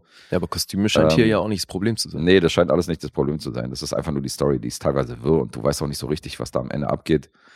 Ähm, Okay. das ist schon ein bisschen, das ist teilweise ein bisschen komplex, aber teilweise ist es auch total nichtssagend. Mhm. Und zieht sich das? Ja, zieht sich auch ein bisschen. Ich meine, er geht ja nur eine Stunde 47, ist jetzt auch nicht die Welt, aber äh, dadurch, dass du nicht so richtig involviert bist in die Story, ähm, ja, packt er dich natürlich nicht so. Okay, es klingt ziemlich beschissen. Ja. Also ich meine, weil das Einzige, was du jetzt hier positiv aufgezählt hast, ist ja wirklich so ein bisschen Optik und Der Setting und so, aber Der wurde tatsächlich noch, äh, was das Budget angeht, äh, runtergedrückt, weil die Locations mhm. für den Film, also so arbeiten Location Scout teilweise wirklich für, für Filme, dass die über Google Earth dann Locations auschecken und suchen. Ja. Und da wird dann hingereist und die haben sich für Bukarest entschieden. Mhm. Und als die ursprüngliche, als die ursprünglichen Sets und die Drehlocation London mit 20 Millionen budgetiert wurde, Mhm. ist man dann mit der neuen Location in Rumänien dann auf 8,5 Millionen runtergegangen. Oh, Da siehst du mal den Unterschied. Das heißt, man hat ein viel kleineres Budget gehabt, man hat natürlich ein günstigeres Produktionsland gehabt. Okay, aber das ist schon ein krasser Unterschied natürlich. De definitiv ein krasser Unterschied. Und selbst diese 8,5 Millionen, da war der weit von entfernt, irgendwie die, äh, die wieder einzuspielen, weil der hat anderthalb Millionen an den Kinokassen gemacht. Also es Mhm. war ein massiver Flop. Aber gut, Terry Gilliam hat, da ist ja nicht immer ein, ein Box-Office-Garant, sondern hat schon viele Filme gemacht, die eher für Minus gesorgt Ja, haben. ja, eben nicht immer ist gut. Das sind ja schon meistens wirklich spezielle Filme. Ja, das stimmt. Da, also die Leute rennen jetzt nicht ins Kino, um jetzt den neuen Terry Gilliam-Film zu sehen. Mhm. Und in, also gerade so die letzten 20 Jahre ist er sowieso schon lange kein Garant mehr, irgendwie, dass die Leute da reingehen, gerade durch diesen Don Quixote-Flop und was da alles gab. Mhm. Äh, ist er jetzt nicht der Publikumsmagnet gewesen. Hm. Ich glaube auch 12 Monkeys war schon sein finanziell erfolgreichster Film wahrscheinlich damals, überhaupt in seiner Geschichte, oder? Kann ich überhaupt nicht einschätzen. War mir so, aber ist jetzt auch nur, ist jetzt Aber- auch nur vermutet. Ja, lässt sich ja sonst auch nachgucken. Äh, der Cast ist natürlich sehr gut, also große Namen, Lucas Hedges, Christoph Waltz, Melanie Thierry, Ja, vor allem, wenn dann David auch Toulouse, in so, Matt Damon. in so kleinen Rollen noch irgendwie große Namen auftauchen, ist ja schon krass. Ja, das stimmt. Und wie wir wissen, Christoph Waltz und ähm, Ben Wishaw, die haben in einer großen Agenten 007-Reihe, haben die auch äh, zusammen schon vor der Kamera gestanden für einen Film. Mhm. Sind nicht zum ersten Mal äh, zusammen vor der Kamera für einen Streifen. Bevor der Cast jedoch feststand, wurden ganz andere große Namen im Cast angekündigt, die hier ähm, im Gespräch waren, nämlich Ewan McGregor sollte hier mitspielen, Al Pacino, Jessica Biel und Billy Bob Thornton sollten Okay. in einem Early Draft, laut Terry Gilliam übrigens, in The Zero Theorem, äh, auch eine Rolle übernehmen. Ich weiß jetzt nicht, woran es gescheitert ist, ob die teilweise keine Zeit haben oder was auch immer. Aber grundsätzlich ist es schon ein Regisseur, bei dem viele Schauspieler sich freuen, für den vor der Kamera Ja, zu denke ich stehen. auch, weil, er weil er eben spezielle Sachen macht. Also, genau. Ja, aber der ist tatsächlich auch der schlechteste seiner Filme, was die Einspielergebnisse angeht. Tatsächlich ganz unten auf der Liste Ganz seiner. Regie-Credits, ja. Okay. Erfolgreichster Film, wie du richtig geraten hast, 12 Monkeys mit 168 Millionen weltweit. Hinter, äh, dahinter, Geraten. Hm? Vermutet wäre das richtige Wort. ja, okay. Geratet würde heißen, ich habe komplett ins Blaue irgendwie einfach einen Namen rausgehauen. Das, was äh, Hakan bei Toms Quiz immer macht. okay, gut. Du hast es richtig vermutet. Ja. So, willst du auch noch eine Vermutung abgeben, was so sein zweitbester Film oder zweiterfolgreichster Film war am Boxoffice? Das ist eigentlich auch so ein bisschen naheliegend, finde ich. Münchhausen ist es definitiv nicht. Nee, der ist auch eher unten. Ähm, The Brothers Grimm. Ach doch, ja. Mhm. Okay. Der hat immerhin 105 Millionen gemacht. Und dann passiert aber auch lange nichts. Und also, weil dann Imaginarium of Dr. Parnassus, da ist er bei weltweit 64 Millionen. Also Mhm. gerade mal ein bisschen über die Hälfte. Und ja, also, wie gesagt, der bringt es insgesamt nicht auf so wahnsinnig viel. Die Filme von ihm, die sind eben wirklich speziell. Und ja, Speziell trifft's. ich meine, guck mal, sogar Life of Brian hat gerade mal ein bisschen über 20 Millionen gemacht. Ja, ja, war kein Hit. Das ist echt krass, ne? Mhm. Das stimmt. Fear and Loathing in Las Vegas, alles so Filme, die so einen üblen Kultstatus haben auch, aber halt im Ja. Kino einfach Flops. Ja, sind halt alles so, also seine ganzen Filme sind halt nicht so ein, die laufen halt nicht in so einem Blockbuster-Kinos oder in so einem Multiplexen, sondern es sind halt alles so, schon so kleinere, kleinere Kinos, Arthouse-Kinos, wo halt Terry Gilliam-Filme gezeigt werden. Ja, klar. Teilweise wirklich unter äh, Ausschuss der Öffentlichkeit. Ja, und dann wirklich Tideland und eben dein Film jetzt gerade mal knapp über eine Million gemacht. Ey, es ist, pff, Ja, das ist also in den 2000ern, äh, das ist rapide bergab gegangen. Brothers Grimm war dann noch so ein kleiner Ausschlag nach oben, hm. aber alles andere. Deswegen, jetzt kann ich schon verstehen, dass sie ihn von 20 Millionen irgendwie runterschrauben auf 8,5 Millionen, weil die sagen so, ja, ist Terry Gilliam, ist äh, großes Fragezeichen, dass das Geld wieder eingespielt wird und siehst ja, haben sich auch ein paar Millionen verballert auf jeden Fall. ja. Äh, zu Recht, weil ist jetzt nicht ein Film, den ich jetzt megamäßig feiere. Also der hat ein paar interessante Ansätze, hat ein paar interessante Szenen, aber als Gesamtwerk funktioniert der für mich leider nicht. Lieber Adrian, ja, jetzt kriegst du ihn außerhalb der Reihe. Insofern muss jetzt zumindest kein Los dafür verbraten. Hat ja auch was. Boah, funktioniert nicht. Echt? Okay. Nee, Hm.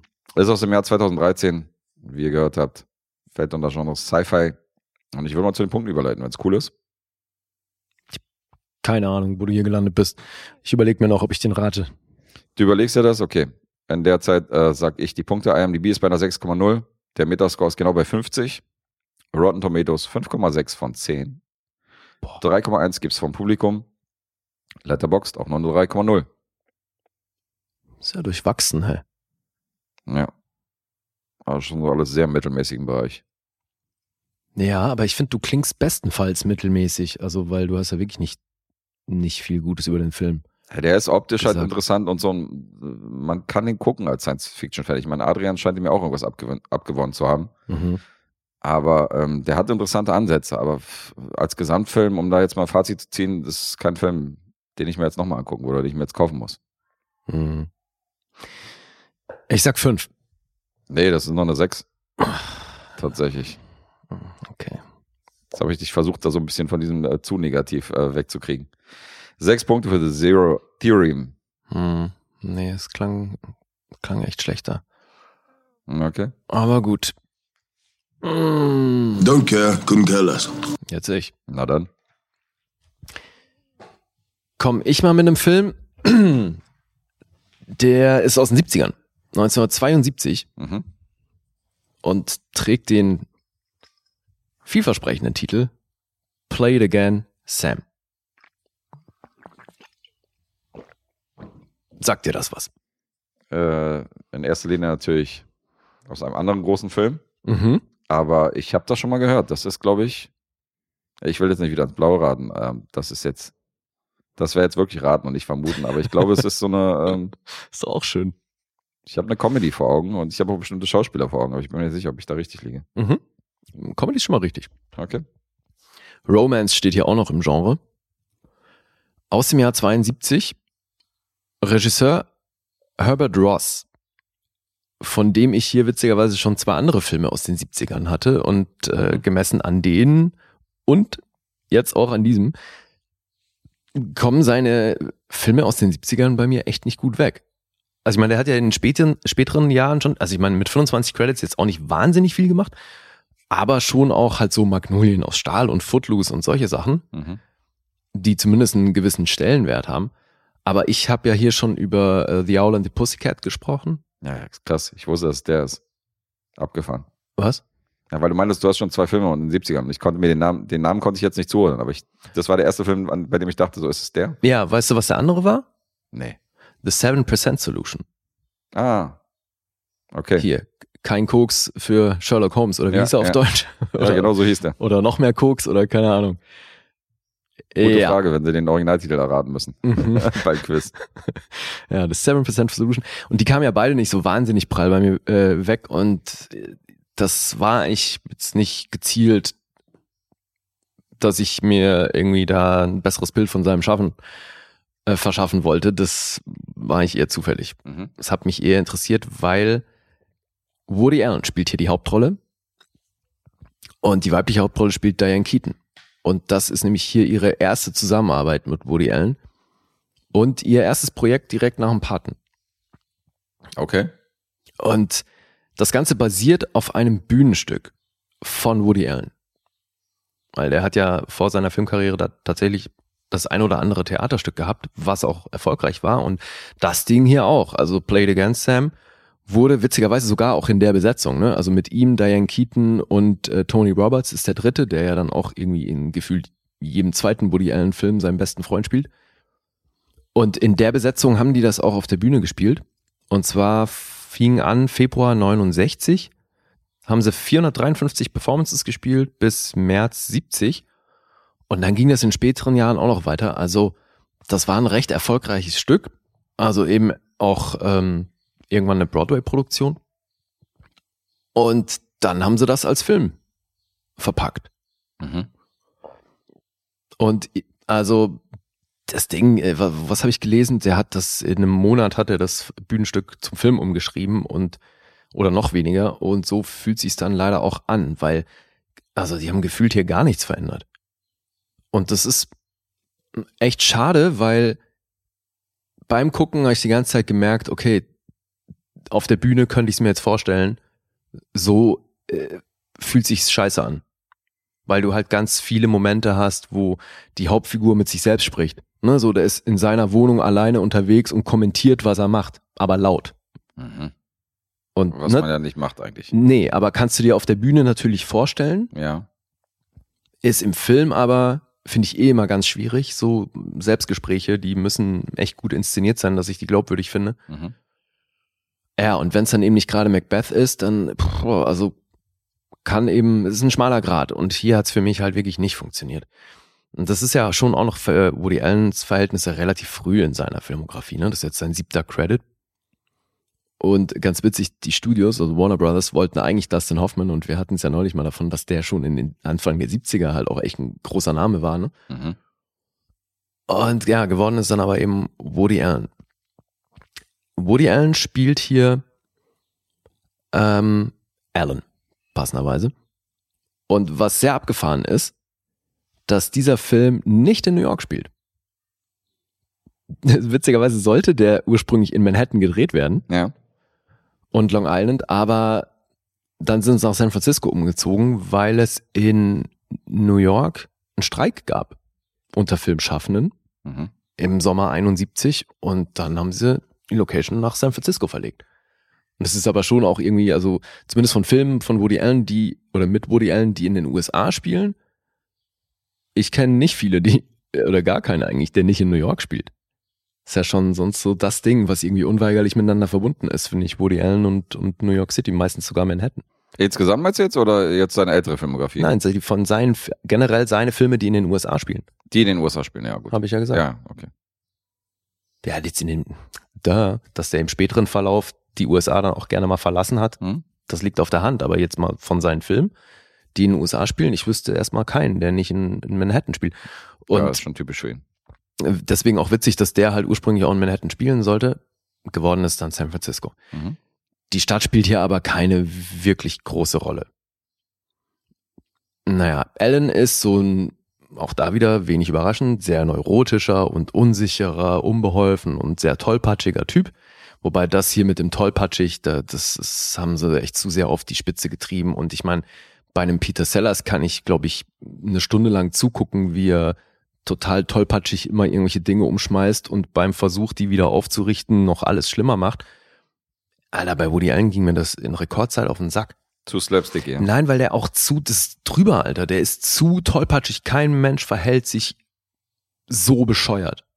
Mhm. Also weißt du, klar kannst du einen unsicheren und tollpatschigen Typen erzählen, der auch so ein bisschen introvertiert ist und neurotisch. Das hat er im späteren Verlauf aber wirklich besser gemacht, weil hier ist es immer zu viel. Und dann auch da wieder, ich konnte mir vorstellen, dass das funktioniert, wenn du im Zuschauerraum sitzt und das auf einer Theaterbühne siehst. Hier war es einfach äh, in, zum größten Teil aber nur affig. Mhm. Naja, aber jetzt, also es geht darum, dass Alan Filmkritiker ist und deswegen steigt dieser Film auch mit einer Filmszene aus Casablanca ein. Wenig überraschend, weil das ist natürlich das, ähm, worauf der Titel hier anspielt. Witzigerweise stand in Trivia Facts, dass das in Casablanca nie wirklich O-Ton gesagt wird. Also Bogart sagt angeblich zu keinem Zeitpunkt wirklich played against them. Mhm. Ja, nichtsdestotrotz, der, der Film steigt eben mit der Endszene von Casablanca ein und wir sehen Alan, wie er total gebannt im Kino diesen Film zum hundertsten Mal guckt, weil wir erfahren dann auch da sehr schnell, der Herr ist großer Casablanca-Fan und bei ihm zu Hause hängt auch ein Poster und er ist eben Filmkritiker und schreibt für so eine Zeitung. Jetzt ist er mit einer Frau verheiratet, die heißt Nancy und die hat aber zu Beginn des Films schon die Schnauze voll von ihm. Die sind nicht allzu lang verheiratet, aber sie sagt halt, das Leben, was die führen, ist zu langweilig, weil er guckt immer nur Filme, ist ansonsten nicht gut drauf, hat sich jetzt auch schon ein bisschen, äh, das so, hat nachgelassen, was so seine Ambitionen ihr gegenüber angeht. Er ist dann nicht mehr so zuvorkommend und aufmerksam. Mhm. Und die leben halt so in den Tag hinein und irgendwie hat sich das schon angebahnt, dass sie ihn eben verlassen wird und dann tut sie es auch endlich, hat die Schnauze voll, sagt, sie will mit dem Motorrad durch Europa reisen und irgendwelche Leute kennenlernen und das ist ihr alles zu lame mit ihm. Also verlässt sie ihn. Dann ist er natürlich äh, ultra selbstbemitleidend unterwegs und weiß nicht mehr ein und aus und dann kommt seine äh, befreundetes Ehepaar von ihm, die sehr viel Zeit mit ihm verbringen, Linda und Dick. Das sind eben die Figuren von Diane Keaton und Tony Roberts die eine recht glückliche Ehe führen. Er ist dauerbusy und auch immer am Telefon, was ganz witzig ist, weil das hier in den 70ern spielt, ne? Also heißt keine Handys. Äh, das heißt, immer wenn der irgendwo ist, nimmt er erstmal das Telefon und ruft dann jemanden an und sagt, so, ich bin jetzt hier unter und gibt dann immer die Telefonnummer durch. Mhm. So, und in, in einer halben Stunde, hier werde ich für die nächste halbe Stunde sein und in einer halben Stunde bin ich dann dort und dort und gibt dann wieder die Telefonnummer durch und so und so gibt er dann seiner Sekretärin die ganze Zeit die Nummern durch, wo er immer zu erreichen ist. Und der Typ ist eben auch, das ist so ein Running Gag im ganzen Film, der ist halt immer wieder am Telefon und gibt, egal in welcher Kneipe die sind, gibt er am Telefon wieder die Nummer durch, wo er sich gerade aufhält. Okay. Ja, also so busy, busy Typen in Zeiten vor Handys. Und das ist eben die Figur von Tony, seinem besten Freund. Jetzt haben die beiden, weil die eben gut befreundet sind, nehmen sich Linda und Dick vor, den irgendwie zu verkuppeln, dass sie dem, dass sie eine Frau für den finden, weil die halt sagen, es ist, muss ja irgendwie eine gute Frau geben und so. Und das ist ja eigentlich auch ein anständiger Typ, aber er ist halt auch die, also dann gibt's tausend Dates, die er dann so hat, weil die ihn halt irgendwie mit jeder Frau aus ihrem Umfeld bekannt machen. Und er stellt sich halt auch da immer rekordbescheuert an. Also wirklich so offensiv blöd, Mhm. dass es halt unglaubwürdig und erst recht nicht lustig ist. Ja, jetzt ähm, gibt's noch einen Kniff bei der Sache, weil dadurch, dass Alan dieser krasse Casablanca-Fan ist, hat er so eine Art alter Ego, beziehungsweise so einen imaginären Humphrey Bogart immer dabei, oder fast immer, der ihm, der ihn coacht in Frauendingen. Das heißt, der, dieser Humphrey Bogart ist dann auch hin und wieder, taucht er bei den Dates auf und im Gespräch mit ihr flüstert ihm dann Bogart immer wieder was ins Ohr und sagt, nee, du musst das jetzt so machen und pack sie und mach das und jenes und packt da halt mit dem ganzen Sexismus der 40er Jahre, äh, coacht er ihn da durch das Single-Leben in, in San Francisco und versucht ihn halt dazu zu bewegen, endlich mal ein bisschen männlicher da durchs Leben zu gehen. So, so ein perverser Cyrano de Bergerac oder was? Ey, naja, also ich meine, wie stellst du dir das vor, wenn jemand mit den, mit den Rollenbildern aus den 40er und 50er Jahren dir Tipps im Datingleben in der heutigen Zeit gibt? Also, Klar. Ist noch ein anderes Frauenbild gewesen, ja. Ja. Oder Männerbild. Je nachdem, ja, von welcher sowohl Perspektive. als auch. Und Mhm. ja, und das ist halt auch so ein Ding, das soll wohl lustig sein, ne, weil er ihm dann eben immer wieder Tipps gibt und Mhm. sagt so, komm schon jetzt hier, die gibt dir die ganze Zeit Signale, jetzt pack sie einfach und küss sie und so. Und er so, nee, ich kann nicht und das macht man noch nicht und und und. Und unterhält sich halt mit Bogart auch in diesen Situationen und das ist aber halt so inszeniert, dass sie das nie mitkriegt, ne? Also als wäre es, als würde es nur in seinem Kopf stattfinden. Und auch da wieder, ich kann mir vorstellen, dass es auf der Bühne lustig ist. Hier fand ich's affig. Okay.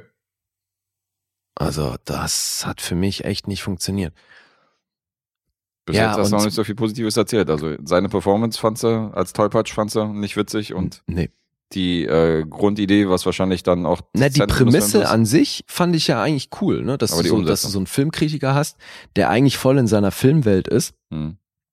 Und ich meine, wir verbringen ja auch sehr viel Zeit damit, Filme zu gucken und das hat bestimmt auch Auswirkungen auf unser Umfeld, wie man da so wahrgenommen wird. Und das ist natürlich auch irgendwo so eine so ein Mikrokosmos, in dem man da unterwegs ist, ähm, wo man nicht immer alles mitbekommt von dem, was außenrum so passiert. Das ist halt auch Ja, ja.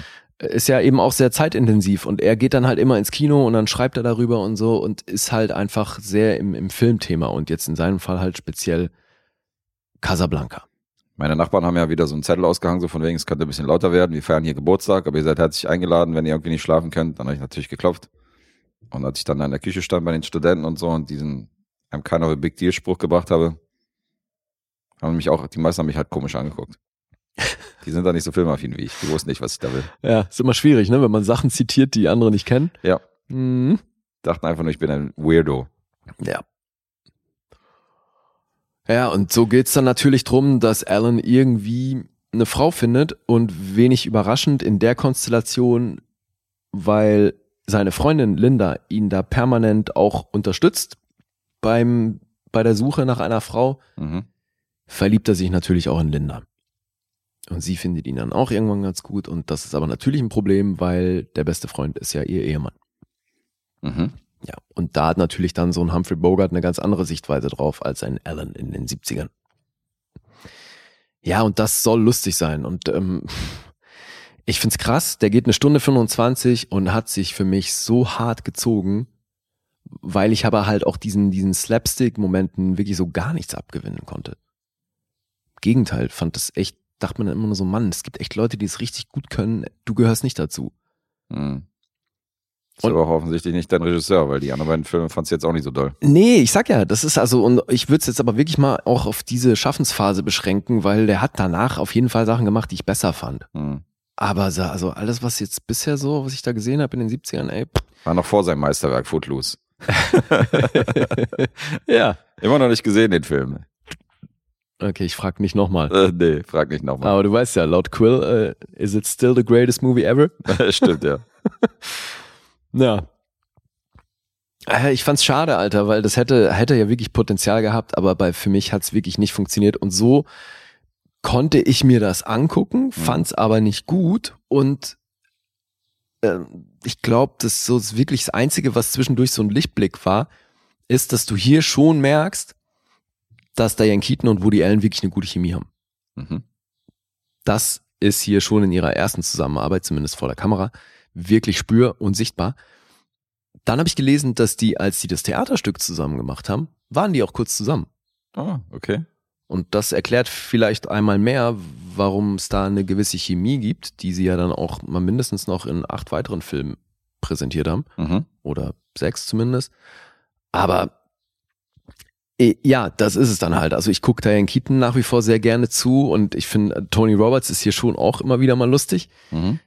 Mit seinem ständig irgendwo die Telefonnummern durchgeben. Aber dafür, dass Woody Allen hier den Film tragen soll, dafür fand ich das wirklich dünn. Und ich meine, das ist ja auch einer der wenigen Filme, die er geschrieben hat, wo er da mal selber nicht Regie geführt hat, ne? Mhm. Gibt's ja auch nicht so oft.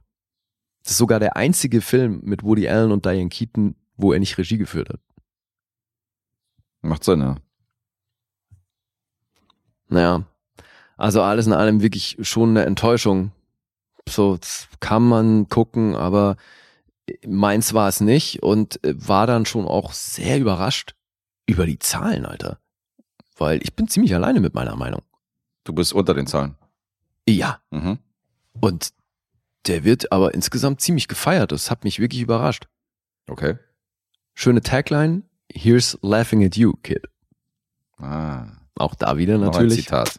Ein Zitat, bisschen umgemodelt. Ja. In anderen, in manchen Ländern haben die dann übrigens die Hauptfigur Sam genannt, weil die davon ausgegangen sind, dass die Leute die Referenz nicht blicken. Hm. Beziehungsweise, ich glaube, in Spanien war das sogar, heißt der Film dann nicht Play It Again Sam, sondern sowas wie Versuch's nochmal Sam. Okay. Ne, weil sie dann, dann haben sie ihn Sam genannt und dann geht's halt, spielt der Titel eher auf sein Dating-Verhalten an. Jetzt wollte ich gerade fragen, welche Nation die denn äh, als zu doof Ja, Äh, Spanien. tituliert haben. Die Kinogänger, die Spanier waren's, okay. ja, halt, also jetzt in dem einen Fall, ja. Suchst du schon wieder. Ne, wo ist er denn hier? Und die intelligenten Always the Spanier, Russians. die intelligenten Spanier kommen dann aus dem Kino und sagen dann nur so, ja, genau. Was glaubt ihr denn? hey, yo, hey!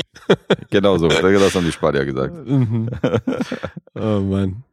Ja, aber jetzt äh, halte ich fest, ey, die Zahlen sind wirklich, also weit über dem, wo ich den sehe. Mhm. 7,6 gibt's auf IMDb. Okay, ja, das ist schon mal, Metascore 77. das ist alles ordentlich, ja. Rotten Tomatoes 97% Empfehlung im Schnitt, 7,4 von der Kritik, Publikum 4,1. Alter, Letterboxd 3,7. auch über dem Durchschnitt. Also alle Welt feiert diesen Film. Ich versteh's nicht. Da stehst du wirklich alleine da. Ja. Da ist ja keine von den, von den äh, Foren, die da abweichen, groß. Nee, Krass. das zieht sich durch und äh, ich fand den leider wirklich ziemlich lame.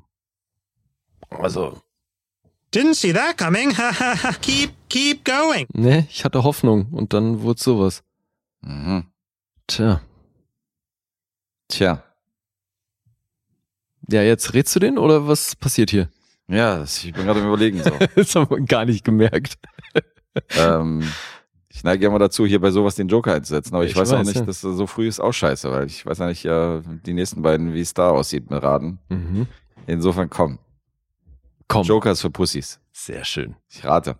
Ja, ich meine, du hast ja auch eine ganz gute Ausgangsposition, ne? Weil du bist ja quasi schon einen Punkt vorne. Das spielt ein bisschen mit rein, ja. Ja, dass ja, ich da so ein bisschen, dass ich da so ein bisschen Ja. auf äh, anschließen kann. Insofern, Übrigens, hier aus dem Film, ne? Well, kid, you blew it. Ich vorher schon mal gedrückt, aber das ist natürlich hier sein Bogart-alter Ego. bevor es losgeht, ja. Wie Okay. bevor es Na, los. bevor, ich überhaupt Punkt gesagt habe, sagst du schon, I blew it. Ach, nee, nee, nee, überhaupt nicht. Ich traue dir tatsächlich zu, dass du hier Was? Nee, ich glaube, Punktlandung hinlegst. ich glaube, du machst den hier. right next to a huge steaming ball of foreshadowing. Das ist sowas. You read my mind. Siehst du? Apropos, das ist auf jeden Fall auch wieder eine Stimme, die du erkennst, ne? Mach nochmal. You read my mind. Das ist wahrscheinlich Christopher Walken. Das ist ziemlich sicher Christopher Walken. Sehr gut. Okay. Warum haben sie sowas nicht bei Toms Quiz, ja? Schon das ist aber, das habe ich eh schon oft gesagt. Ich glaube, das ist eine Kategorie, da würdest du auch ziemlich viele hinter dir lassen. Ja, das stimmt, das kann sein. Ähm, 4,5. Vier. Eine 4. Aber hey, stark. Na gut. Halben Punkt daneben, ist doch ordentlich. Halben Punkt daneben kann ich mit leben, ja. Das ist so. Das ist nicht ganz der. aber fast. Fast. Ja, ich weiß halt nicht, was noch kommt, deswegen dachte ich so, okay, du weißt zumindest, dass es äh, im unteren Bereich ist und dann musst du halt so einigermaßen treffen. Das klang halt nicht so total, das klang halt nicht nach Totalzerlegung, deswegen ist, äh, konnte ich schon so ein bisschen eingrenzen. Mhm. Gut. So, jetzt aber. Is something wrong? We've been here an hour and you've hardly touched your penis. Ja, das stimmt. Alles gut? Ungewöhnlich. Ja, ja, ist noch alles fein. Okay. Kommt noch.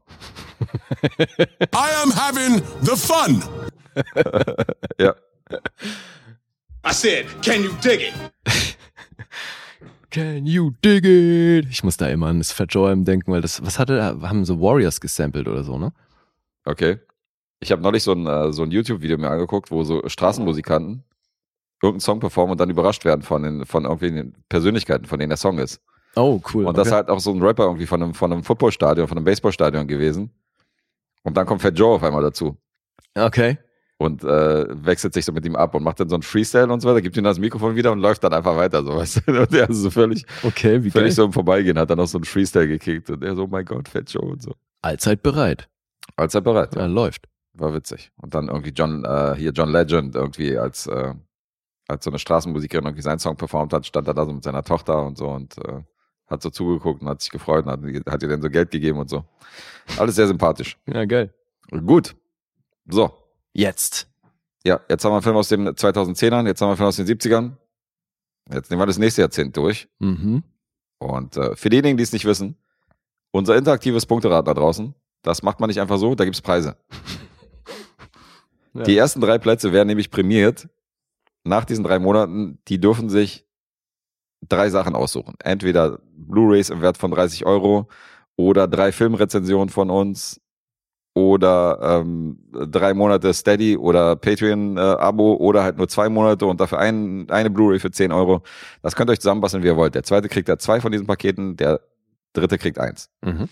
Und Erik hat sich, glaube ich, eine Blu-ray bestellt und hat noch zwei Filmrezensionen gut gehabt. Einer davon ist noch irgendwie aus dem ersten Punkteraten, irgendwie aus dem ersten Quartal und die haben wir ein bisschen mit, mitgeschleppt und Ja, die ja. machen wir jetzt mal. Wir sind da hinterher. Also einer steht immer noch aus, aber jetzt hacken wir zumindest mal einen ab. Genau. Und das ist ein Klassiker. Ja, im Horrorgenre auf jeden Fall. Ja, definitiv, oder? Also aus dem Jahr 1984, A Nightmare on Elm Street. Yes. Nightmares like Wes Craven. Großartig. Gibt ja auch einen, äh, gibt ja auch einen Song, der Nightmare on Elm Street heißt. In der Hip-Hop-Szene. Ja, es gibt äh, einige Songs Das waren, äh, dahingehend. das war äh, Jazzy Jeff and the Fresh Prince. Nightmare on Elm Street. Okay. Ganz, ganz krasses Frühwerk. Das waren, glaube ich, noch 80s. Mhm, mhm, mhm. Ja, aber dass der Oft Film zitiert, ja. popkulturellen Einfluss genommen hat, ich glaube, das ähm, weiß man nicht erst, weil es da irgendwie tausend Sequels und Remakes und sonst was gab. Hm, Also ich glaube, keine Halloween-Party und kein Halloween Ja, ohne, eben. ohne, dass sich einer verkleidet als der Hauptcharakter aus diesem Film. Ey, alleine was diese äh, rot-grünen Streifen, ne, was das sofort symbolisiert. Also das ist ja kaum nicht mehr davon zu trennen. Ja. Das ist schon wirklich krass. Das stimmt. Mörderische Träume, wie er in Deutsch heißt. Ja. Und Was ich auch schon wieder schwierig finde, aber na. der zweite Film von New Line Cinema finde ich auch ganz interessant. Die waren da noch in den Kinderschuhen und sind auch fast bankrott gegangen, wenn es diesen Film nicht gegeben hätte. Mhm. Ja. Ja, finde ich sehr schön, dass sie dann New Line Cinema The House That Freddy Built genannt haben. Ja, definitiv. Gute Anspielung. Ja, vor allem überleg mal, was aus denen geworden ist. Also die haben ja schon mittlerweile auch wirklich große Filme gemacht. die sind und- huge mittlerweile. Davor hatten die, glaube ich, irgendwie so ein super Low-Budget-Ding gemacht. Hm. Und dann kam A Nightmare on Elm Street. Und das war in der Finanzierung wohl auch ein ziemliches Hickhack. Mhm. Und das ist schon krass, weil der ist von 84. Aber Wes Craven hat halt 71 das Drehbuch schon fertig geschrieben und ist dann damit rumgetingelt. Mhm. Und äh, nach drei Jahren kam dann New, Line Cinema äh, und hat's, wollte es machen. Aber überleg mal, also das war dann 74, das heißt, es hat immer noch zehn Jahre gedauert, bis das Ding dann realisiert wurde. Ja. Und da war es auch mit Hickhack verbunden, weil eine Produktionsfirma ist ja ausgestiegen und die Ja, sollten ja, auch eine eben. Million zusteuern, die Genau. dann gefehlt hat. Plötzlich nochmal Geld weg und dann mussten andere einsteigen und so. Hast du das mit, hast du das mit dem Vertrieb gelesen, dass sie, dass sie die Kopien Ja, einbehalten wollen? Das ist ja auf jeden Fall auch hammerhart. Ja, zu hart, weil irgendwelche Rechnungen nicht bezahlt und dann hieß es ein paar Tage vor Kino-Release so, übrigens, nee, wir hauen den nicht raus, solange das nicht bezahlt wurde. Ja. da bist du erstmal, da bist du erstmal ins Schwimmen geraten auf jeden Fall als, äh, Und das als Macher des Films. ist so krass, ne? wenn du überlegst, was dieser Film ausgelöst hat, Alter, und eben was da hinten raus an Geld mitgemacht wurde. Mhm. Also ich meine, das Ding war ja schon ein Erfolg und hat eben New Line Cinema den Arsch gerettet, aber konnten die alles nicht kommen sehen. Ja, schon wirklich abgefahren. Ja, Also wenn sie das gewusst hätten, hätten sie wahrscheinlich auch sehr viel früher realisiert. definitiv. Aber gut, steckt man nicht drin, kannst du nicht wissen. Aber ich meine, es ist natürlich auch eine Welle gewesen von, äh, von diesen Slashern und von diesem Horrorgenre in dieser Art, wo so Teenager abgemetzelt werden. Mhm. Das war ja schon ein bisschen trendy. Voll. Gerade so diese Videothekenzeit und so. Insofern passte der gut rein, auch wenn äh, Freddy Krueger hier die Hauptfigur ein bisschen anders ist als die anderen Slasher. Ja, und Regisseur und Drehbuchautor Wes Craven, der ist uns ja ein Begriff, den müssen wir, glaube ich, nicht mehr vorstellen. Er spielt auch mit Scream, hat er ja, hat er eine andere erfolgreiche Filmreihe noch ins Leben gerufen und äh, ich hatte ihn ja hier auch in ähm, The Hills Have Eyes, in dem Original. Ja. Ist ja auch von Wes Craven. Mhm. Das war noch davor, ne? Das war noch davor, ja. Das Mhm. war, glaube ich, sein zweiter Film nach äh, Last House on the Left. Mhm. Also im Genre-Kino ein Riesenname. Ja. Ja. Ich fand es auch interessant, dass, also ich meine, wir kommen jetzt gleich zur Handlung, aber dass Craven ganz viel ins Drehbuch geschrieben hat, was er irgendwie aus eigenen Erfahrungen äh, in seinem Leben erlebt hat. Zum Beispiel so, dass, dass er halt einen Mitschüler hatte, der ihn immer irgendwie terrorisiert hat und der so Schüler gemobbt hat, der Fred Krueger hieß. Ne, Krug hieß der, aber er. Ah, Fred Krug hieß der. Mhm. Okay, und dann auch dieser Obdachlose, der irgendwann mal vor seinem Fenster stand, der wohl genau das Outfit hatte mit diesem Hut und diesem gestreiften Pullover, der halt äh, ihn traumatisiert hat.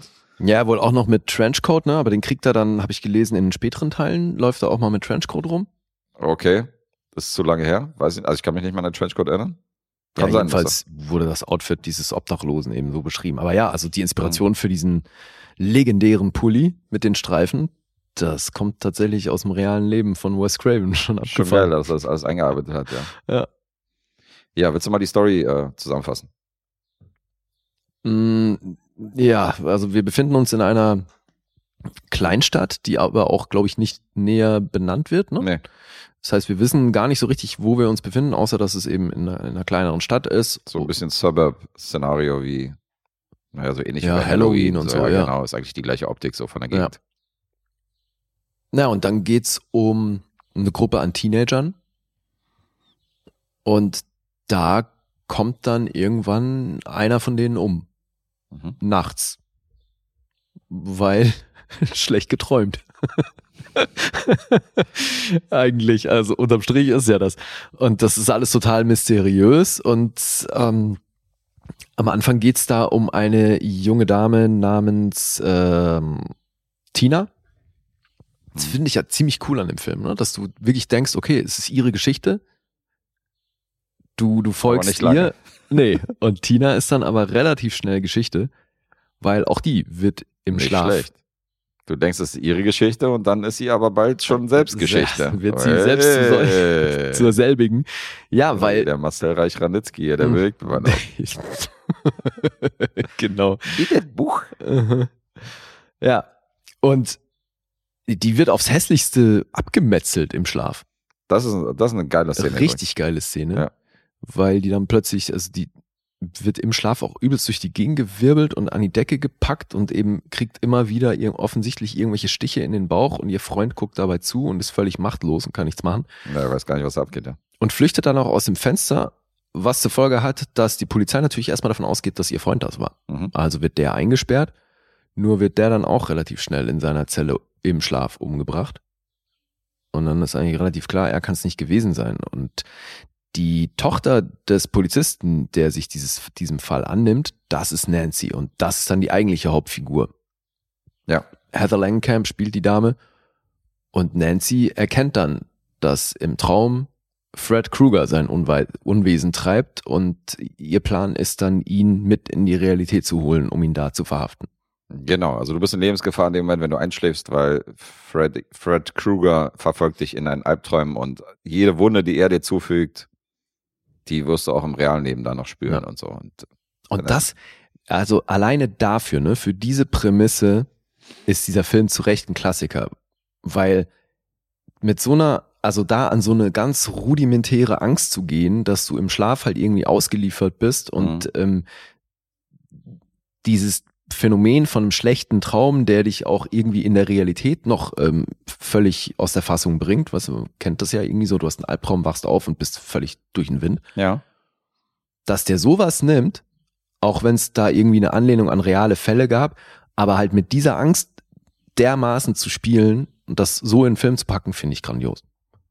ja, ja. Das Also ist die wirklich eine Grundstory, geniale Idee. das ist schon wirklich, äh, ja, das ist schon handlungstechnisch ist das für einen Horrorfilm, also gerade für so einen Genrefilm ist das wirklich ein cooler Kniff. Ja, weil ich finde, das wird heute, fällt das immer so ein bisschen unter den Tisch, weil es da halt mittlerweile so viele Teile von gibt und eben das, das Franchise schon so Mhm. ewig alt ist und da eben natürlich auch viel Schindluder mitgetrieben wurde. Vergisst man halt eigentlich immer, dass diese Grundprämisse, finde ich, schon wirklich genial ist. Mhm. Also nur wirklich, wirklich einen Ticken eleganter als jetzt bei äh, ein Typ rennt irgendwie mit einer Axt los und bringt irgendwelche Kinder um, mehr oder weniger unmotiviert. Ja, Also, ne, weil hier kriegt er ja auch ansatzweise eine Backstory und so, haben andere Leute auch bekommen, aber ich finde halt es clever aus Filmemacher-Sicht, die Leute bei so einer, bei so einer Grundangst zu packen, weißt du? mhm. Wo jeder irgendwie irgendeine Erfahrung mit verknüpfen kann, weil jeder schon mal irgendwie beschissen geträumt hat. Mhm. Und das finde ich, ne, finde ich an sich eine geile Idee. Also ich bin jetzt ein schlechtes Beispiel, weil ich fand Albträume echt immer, das habe ich glaube ich schon mal erzählt, dass ich, dass ich voll der Fan war von Albträumen, dass ich das voll cool fand. Mhm. Und dass ich dann irgendwie sauer war, dass ich irgendwie aufgewacht bin aus so einem Albtraum, weil ich fand das voll spannend und voll, voll interessant, so in meinem eigenen äh, Spannungsszenario irgendwie da eine Rolle zu spielen. Und deswegen, äh, ich bin Mhm. einer der wenigen Leute, die das, die nicht gerne schlecht träumen, sondern die irgendwie, die das feiern. Okay. I guess. I am having the fun. genau so. Vielleicht hast du einen guten Therapeuten für mich so. Serial Killer in the Making. Aber wirklich, ey, alle Red Flags dieser Welt. ja, ist echt so. Ich fand das immer irgendwie funky. Okay. Aber gut. Ja, also normale Menschen, die können von schlimmen Albträumen schon echt mitgenommen werden, Ja. weil also das kann dir echt den ganzen Tag versauen, finde ich. Wenn Ja, ja, du beschissen geträumt hast, dann rennst du da irgendwie noch den ganzen Tag mit rum und ähm, ja. Deswegen finde ich das an sich schon sehr clever. Mhm. Und das in Kombination mit einem wirklich genialen Antagonisten, also hier diesen, diesen Bösewicht oder Villain, den die hier kreiert haben mit Freddy Krueger oder hier noch Fred Krueger. Schon alles in allem in der Kombination wirklich clever. Mhm. Jetzt hast du nicht erwähnt, äh, jetzt haben wir zur Besetzung noch nichts gesagt, aber der Police-Chef und der Vater von der Hauptfigur, der wird gespielt von John Saxon. Ohne Hut. Hatten wir ja neulich in einem Argento-Film. Und äh, Ja, hatten wir, stimmt. Mit äh, ganz wichtig mit Hut. Aber ich bin nicht mehr drauf gekommen, was der Film war, wo wir den davor das letzte Mal hatten. Wo wir den davor gesehen haben? Ja. Boah, das weiß ich auch nicht. Aber wir hatten doch hier mal einen Film besprochen, auch einen relativ alten, wo er auch eine wichtige Rolle spielt. Ich erinnere mich dann nur, warte mal, war das nicht auch irgendeiner von diesen Slashern? Weil da war, spielte doch auch irgendeine eine Anstalt eine Rolle, wo äh, jemand ausgebrochen ist. War das? Das war war das äh, Freitag der 13.? Nee. Also aus einer Anstalt ausgebrochen, das klingt schwer nach Halloween, aber ähm, Hat er bei Halloween das war, auch Das war aber mitgespielt? Donald Pleasance, das war nicht John Saxon. John Okay. Saxon spielt, also mir wäre jetzt auch neu, dass wir einen anderen Film von ihm hatten, außer diese beiden. Ja, ja, siehst du, so, da muss Dennis mal wieder ran und endlich mal eine Datenbank erstellen, dass wir da so Querverweise haben, dass wir einfach nur John Saxon eingeben müssen und dann sehen wir auf Anhieb, in welchen Filmen der dabei war, die wir besprochen haben. Immer wird dieser Dennis genervt und zu allem rangezogen, ey. Fepse und äh, Fepse war der Meinung, ob wir ihn ärgern wollen, weil wir seine, äh, seine Auftragsfilme und die Losfilme, die wir von ihm und Jude ziehen, immer am Ende der Episode packen, was wir neulich ja hatten bei, äh, bei Papillon und bei äh, Project X. Stimmt, ja. Das war immer der letzte Film, wo ich gesagt habe, nein, das machen wir natürlich nicht mit Absicht, aber dass wir bei einer Supporter-Episode bei drei Filmen meistens den gemeinsam am Ende packen, das ist natürlich normal. Und da habe ich zu ihm gesagt, ja, da hätte ich gerne Statistik. Da hat er gesagt, ja gut, für die Statistik müsst ihr natürlich den Praktikanten anrufen, der muss das machen. Also Dennis, find mal raus, welche Filme alle von Fabse kommen und wie viel davon am Ende der Episode Ja, kam und wie viel genau. irgendwo mittendrin. Sehr witzig. Okay, es wäre mir nie aufgefallen, dass wir da ähm, auch nicht. Fabs Filme immer gegen Ende bringen. Mir auch nicht. Aber gut, da weil fühlt er, er sich gleich beleidigt, ja. Nee, weil er, er hat es mir erklärt, weil er meinte, er hört halt unsere Folgen durch. Der hört die nicht selektiv, sondern hört die von Anfang bis Ende. Und dann sieht er, sein Film kommt und sieht aber in der, im Inhaltsverzeichnis, sein Film ist ganz hinten. Also muss er erstmal zweieinhalb Stunden, drei Stunden Ach natürlich so. irgendwie die Episode hören, um dahin zu kommen, um diesen, um seine Rezension okay, zu hören. ihm ging es jetzt nicht drum, wo im Monat der Film kommt, Nee, nee. sondern wo in der Folge. In der Folge immer am Ende. ah, okay, verstehe. Das war halt bei Project X was so, du, du hast halt in der Folge angefangen, weil wir Mhm. machen das ja abwechselnd und Project X, mein letzter Film halt, War dann der letzte. war dann der letzte, wo Dave und äh, Second, Second Jan hier da waren. So, was soll ich machen? ja, ich habe mir hier äh, geguckt nach John Saxon. Also hat jetzt natürlich eine, eine sehr, sehr große. ja, eben, der hat ja wirklich. Der spielt ja bei viel Enter the. Dragon, spielt er mit Bruce Lee und so, aber die Ja. haben wir hier alle nicht. Insofern, ich Na gut, weiß habe ich vielleicht auch irgendwo, wie, irgendwas mal wieder verwechselt, aber das ist Vielleicht. auch kein, kein Drama. Kann auch sein, dass wir hier einen übersehen haben jetzt, aber. Ja, aber ich habe natürlich zur Besetzung noch nicht groß was gesagt, weil ich dachte, da sprechen wir separat nochmal drüber, weil da gab es ja schon auch diverse Infos. Ja. Ich finde es sowieso so ein bisschen schade, weil jetzt bei der Recherche ist mir aufgefallen, Alter, es gibt eine vierstündige Doku. Die habe ich. Hast du die auch gesehen? Äh, nee. Ich habe die, äh, auf zwei Blu-Rays ist die verteilt und ich habe die beide noch zu Hause irgendwie, die Nightmare-Doku. Ja, weil ich dachte dann, also um dem wahrscheinlich wirklich gerecht zu werden, müsste man diese Doku gesehen haben. Mhm. Aber hast du auch nicht, okay. Nee, habe ich mir jetzt nicht extra angeguckt. Weil das Ding ist, glaube ich, die äh, umfasst ja sämtliche Teile von Nightmare. Die geht ja nicht nur auf den ersten ein. Ach so, und ja. weil ich die anderen ja nicht gesehen habe, beziehungsweise ewig her, dass ich da irgendwas gesehen habe von, mhm. Wollte ich mich jetzt nicht durch das Making-of selber spoilern und gucken, wie ist was gemacht Ach worden so. oder weißt du so, das äh, Ach, okay. Behandelt also alle das ganze genau, Franchise, deswegen gucke ich mir erstmal. Hm. Ich habe aber auch nicht alle Teile. Ich habe vier Teile, glaube ich, zu Hause. Also ich habe die ersten, Wie viele gibt's denn von dem Ding? es gibt, glaube ich, mittlerweile. Also es gab auch irgendwann vor ein paar Jahren mal wirklich nochmal so ein Remake, ne? Ja, das habe ich noch gesehen mit ähm, Jackie L. Hurley. Genau. Jetzt auch wieder ein Name, auf den ich nie gekommen wäre, aber ja, der Herr Rorschach. Richtig. Der äh, spielt da die Hauptrolle, den fand ich auch eher dünn. Obwohl es interessant ist, weil der dann aus Freddy Krueger tatsächlich einen Kinderschänder gemacht hat. Ja, aber ich habe ja gelesen, dass das im ersten Drehbuchentwurf ähm, auch so war. Genau, und da haben sie es fallen gelassen, weil sie gesagt haben, das ist ein bisschen, Ja, weil da auch wieder Angst vor Nachahmern und sonst was, ne? genau, ein bisschen zu hart. Und außerdem wollten die ja, die wollten ja schon als Hauptfigur stilisieren, weißt du, diesen Film. Und wenn du dann so einen, so einen Pädophilen nimmst äh, als Hauptfigur, so, das ist halt auch nicht geil zu vermarkten. So. Deswegen haben sie, haben Ja, sie auch gesagt. Kindermörder ist Lieber ein einfacher zu vermarkten Ja, auf jeden Fall. Kinderschänder. Okay. Interesting. Ja. Hieß es halt. Ja, ja. Aber, also Robert England haben wir natürlich schon erwähnt. Ich meine, der hat aus der Rolle wahrscheinlich seine Karriere gemacht. Ja. Aber zu Recht, wie ich finde, weil macht er geil. Und Ja, ja. finde ich auch interessant, deswegen hätte ich schon gerne irgendein Making-of gesehen, weil man liest dann ja so in Interior Effects alles Mögliche, was so die Inspiration für seine Rolle angeht. Und dann steht da einmal, dass er es irgendwie an Kinskis äh, Nosferatu angelegt hat. Und äh, dann wieder sämtliche anderen Figuren, also Ja, irgendwelche Mafiosis aus den 30er Jahren, James Cagney und Co. Cagney und Co., genau. Mhm. Also scheint eine Menge Inspiration dafür gegeben zu haben, aber unterm Strich hat er es trotzdem geschafft, damit echt eine sehr ikonische Figur zu kreieren. Und also ich meine, der ist jetzt natürlich auch im Stranger Things Ding unterwegs, ne? Mhm. So gesehen hat er nicht nur das gemacht. Also ich meine, der bringt auf 170 Credits natürlich schon eine ganze Menge. Ich glaube, der hat auch viel gesprochen, ne? Ja, ja, klar. Der hat auch viel gesprochen, aber er war auch bei Alien dabei und so. Er hat zwar schon große Filme in seiner Filmografie, so ist ja nicht. Mhm. Aber das ist schon der Film, äh, den er am meisten geprägt hat, ohne Frage. Ja. Ja, Ja, und dann haben wir hier natürlich ganz wichtig Johnny Depp. ja, wieder mal ein Frühwerk von ihm. Nämlich sein Debüt, oder? Sein, Langfilmdebüt. Ja. Habe ich auch so verstanden. War schon krass, wer hier alles im Gespräch war. Da bin ich ja besonders zusammengezuckt, bin ich ja, äh, ich meine, gut, Charlie Sheen war ja damals in vielen Filmen unterwegs. John Cusick hat man überlegt, Kiefer Sutherland, Nicolas Cage als äh, den besagten Glenn und Brad Pitt, Alter. Mhm. Der fand ja damals noch gar nicht statt Ja. auf der Filmleinwand. Das fand ich schon krass, dass er 1984 ja schon im Gespräch war. Aber es ist sowieso krass, dass in diesen Horror-Franchises und in diesen Horrorfilmen, die ja so ein bisschen belächelt werden von so ernsthaften äh, Filmkritikern oder so, dass da richtig große Stars ihre, ihre ersten äh, Leinwandauftritte hatten. Also Leonardo DiCaprio war ja in der Critters-Reihe noch dabei und Mhm. wir hatten Kevin Bacon bei Freitag der 13. Genau, ja. Jetzt haben wir hier Johnny Depp bei ja, ja, war, schon oft, abgefahren. war oft der Start für ein paar Leute, aber Alles A-List. Aber mal ganz ehrlich, der Film wird ja nun wirklich von der Kritik eher gefeiert als Ja, ja. belächelt. Das schon. Aber ich meine, weißt du, Ja, generell ist so das diese, Genre dieses wird Horrorgenre halt, ja. so, ist halt nicht so, wenn du siehst, so, mit wem die Leute heute zusammenarbeiten, die so mit Scorsese und äh, Scorsese und Co., also das Mhm. ist schon, das ist schon noch der Urschleim. Klar. Nicolas Cage auch ein ganz anderer Typ, Alter. Strange, aber gut. Ja, und ich meine, für, für Heather Langenkamps Rolle waren ja auch eine Menge großer, aus heutiger Sicht große Namen auf dem Zettel und über 200 Leute haben sich angeguckt dafür, darunter unter anderem Jennifer Grey, Demi Moore, Courtney Cox. Mhm. Das sind schon auch große Namen.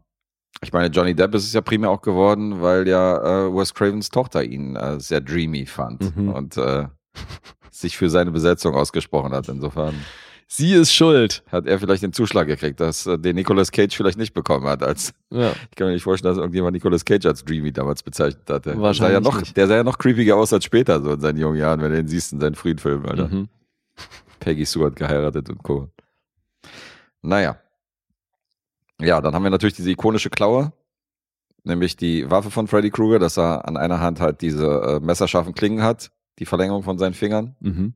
Und äh, da hat sich Wes Craven halt äh, inspirieren lassen. Einerseits brauchten die halt irgendwas, was handlich war aufgrund des Budgets, konnten nicht irgendwelche riesen Sägen oder so, oder so transportieren, Mhm. sondern haben irgendwas gesucht, was man leicht einpacken kann. Deswegen kamen die auf diese Klaue und es geht natürlich auch um diese Urangst vor Raubtieren und Raubkatzen und Ja. so, weil die ja auch öfter mal ihre ihre Gegner mit den äh, mit den Tatzen zerlegen oder mit den mit den Klauen. Mhm. Und haben sie gesagt, äh, sollten wir unseren Kindermörder mal mit so einer äh, mit so einer Hand ausstatten. Ja. Natürlich auch sehr ikonisch geworden. ja, eben. Also das ist auch wieder sowas, ne? Das kannst du im Vorfeld nicht kalkulieren. Mhm. Da sind ein paar Sachen echt sehr glücklich zusammengekommen. Definitiv. Mhm. Also ziemliche Begeisterung deinerseits, ja.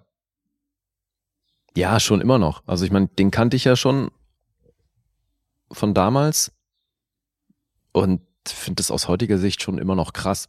Okay. Also, ich meine, ne, das ist jetzt auch wieder einer von den Horrorfilmen, das äh, geht mir nicht irgendwie groß nah oder so, ich erschrecke mich hier nicht oder das äh, Mhm. finde jetzt nicht, dass der Film da eine Stimmung generiert, wo die ganze Zeit irgendwie zitternd auf der Couch sitzt.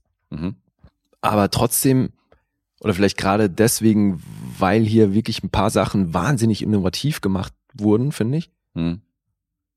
Funktioniert der für mich immer noch super. Abgefahren. Für dich nicht? Ne, ich habe hier einen unfassbaren Plot-Twist für dich. Ich fand den erstaunlich lame, tatsächlich. Echt? Ja. Okay, krass. Also erstmal vorab, ich habe diesen Film schon mehrfach gesehen. Mhm. Ich habe ihn das letzte Mal 2014 gesehen. Das ist nicht allzu lange her. Das war vor acht Jahren. Ja.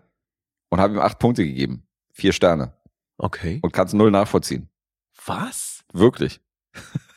ich weiß nicht, ob ich nicht in der Laune war. Das muss ja damit zusammenhängen. Ähm, ich habe noch eine andere Theorie. Mhm. Ich finde Freddy Krueger als Figur, als Hauptfigur, ist mir zu albern. Irgendwie gefällt er mir nicht.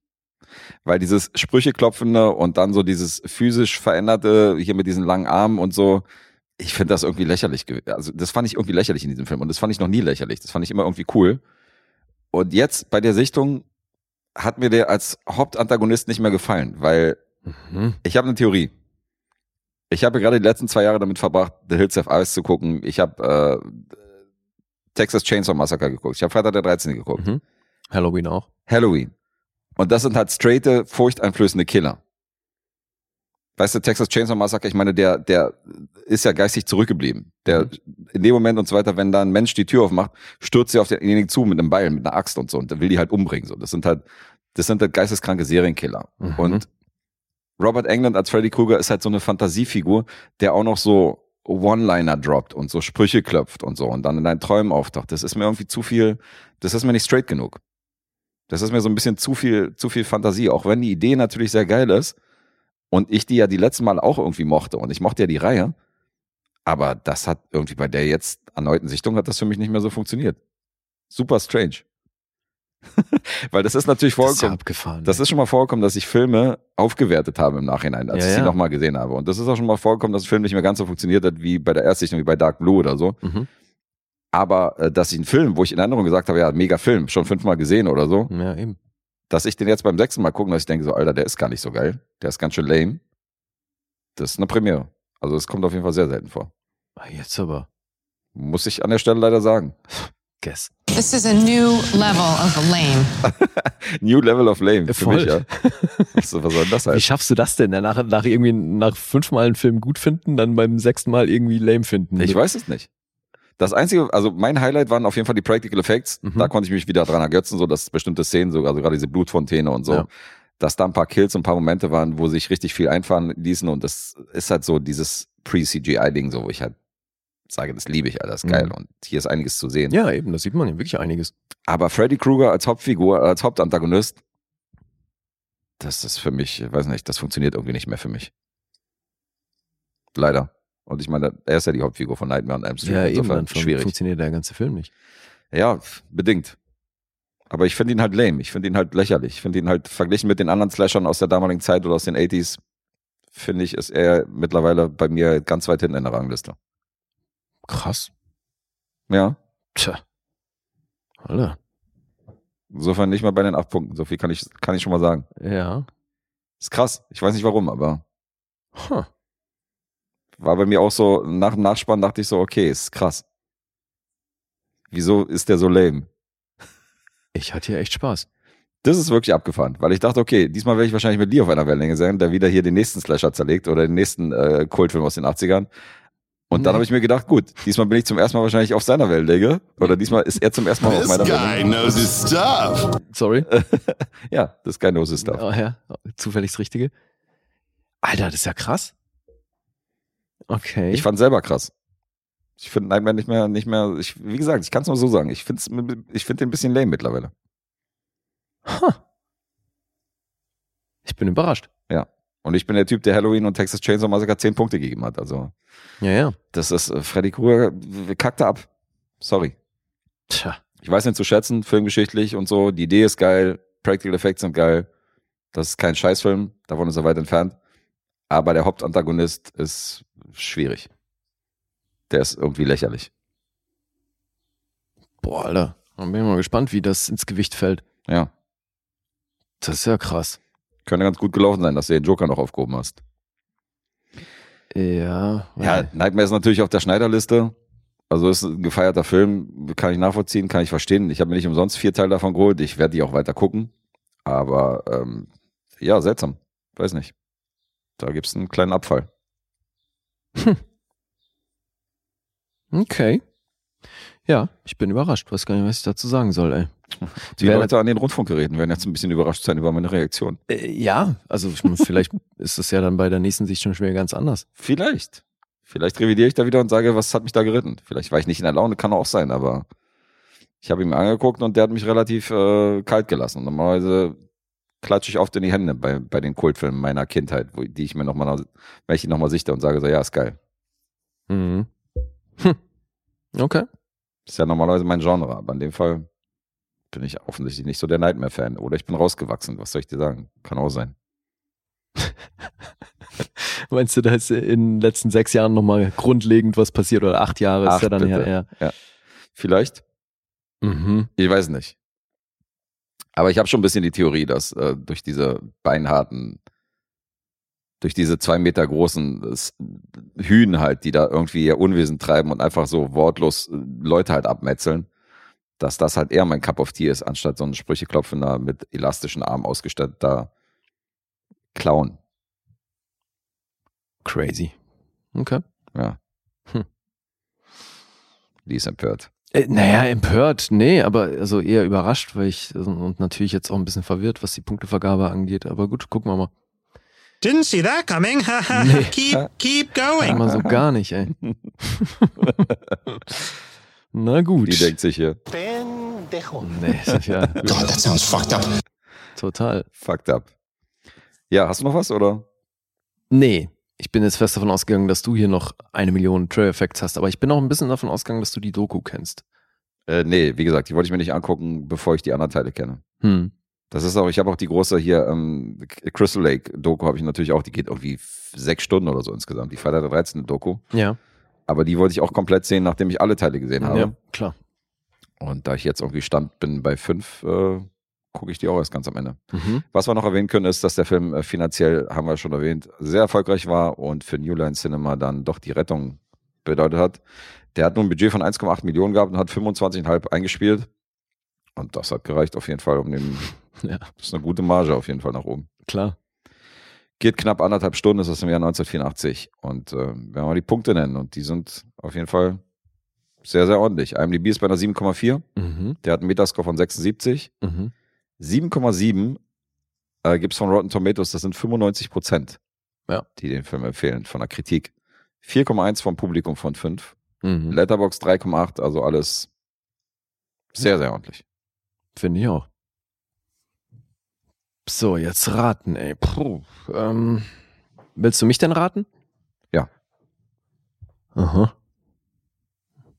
Ja, dann mach mal. Äh, ich rate, du bist bei einer 8.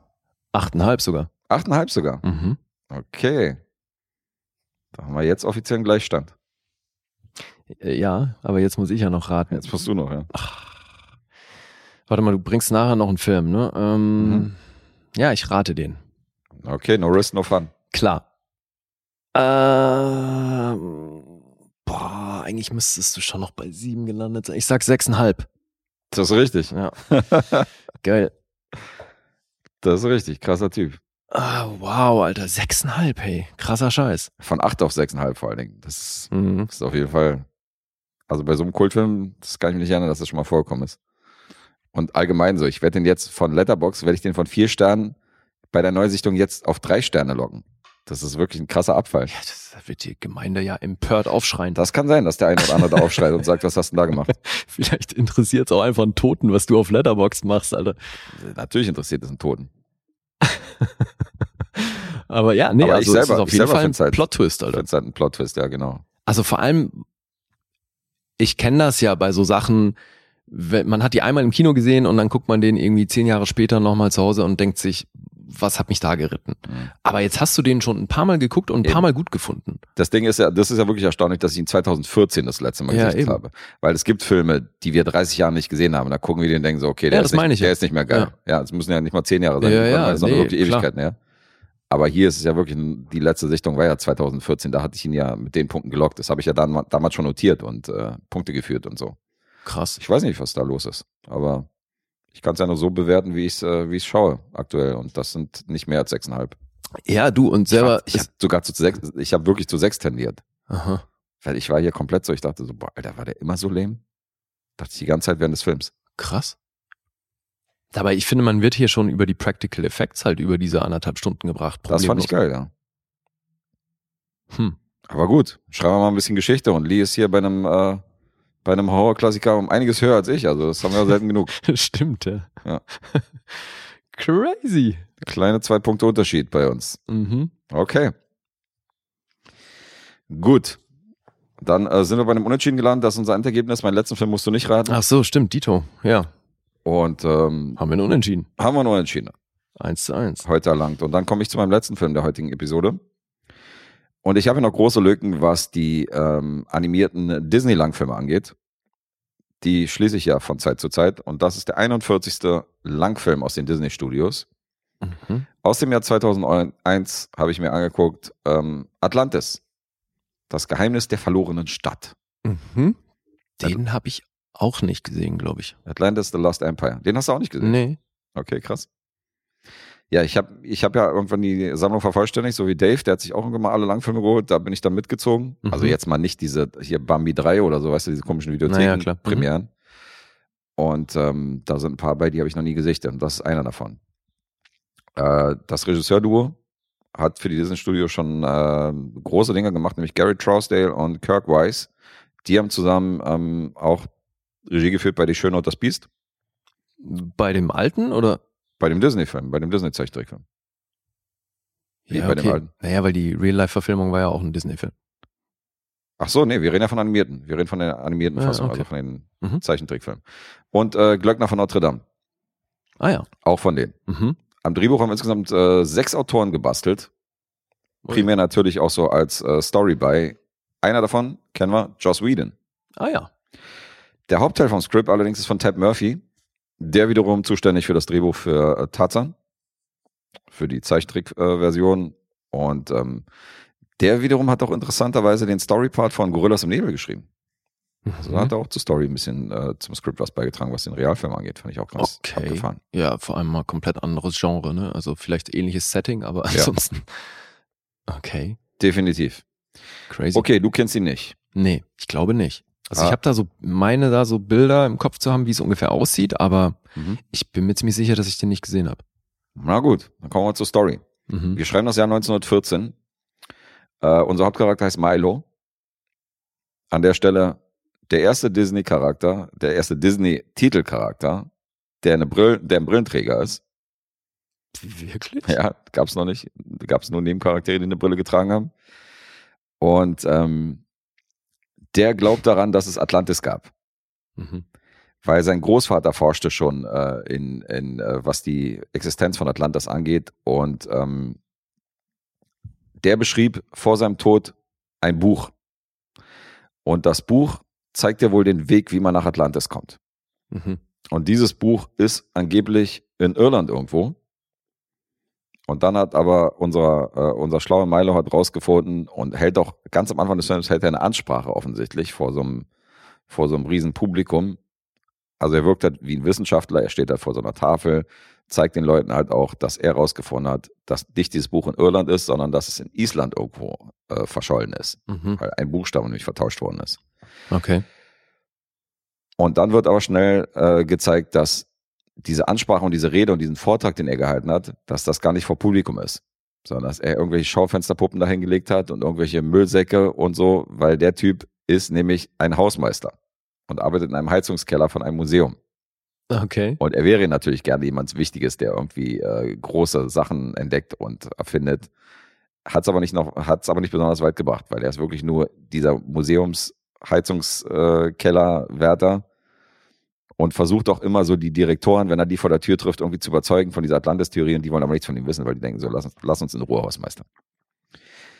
Und als er auf dem Weg von diesem Museum irgendwann nach Hause äh, loszieht, ähm, bleibt eine femme fatale in einem Auto neben ihm stehen, zieht ihn ins Auto rein, lädt ihn so ein bisschen zu einem Gespräch ein und ähm, die sucht ihn auf, denn die agiert im Auftrag eines Milliardärs. Und der hat eine Mission für unseren äh, Kumpel Milo. Die soll nämlich Atlantis finden. Und damit das leicht ähm, vonstatten geht, überreicht dieser Milliardär Milo ein sehr, sehr wertvolles Geschenk. Nämlich das besagte Buch, was Aha. den Weg nach Atlantis zeigt. Denn der Milliardär ist da irgendwie rangekommen. Und Milo ist natürlich dann Feuer und Flamme. Wofür brauchen sie ihn dann noch?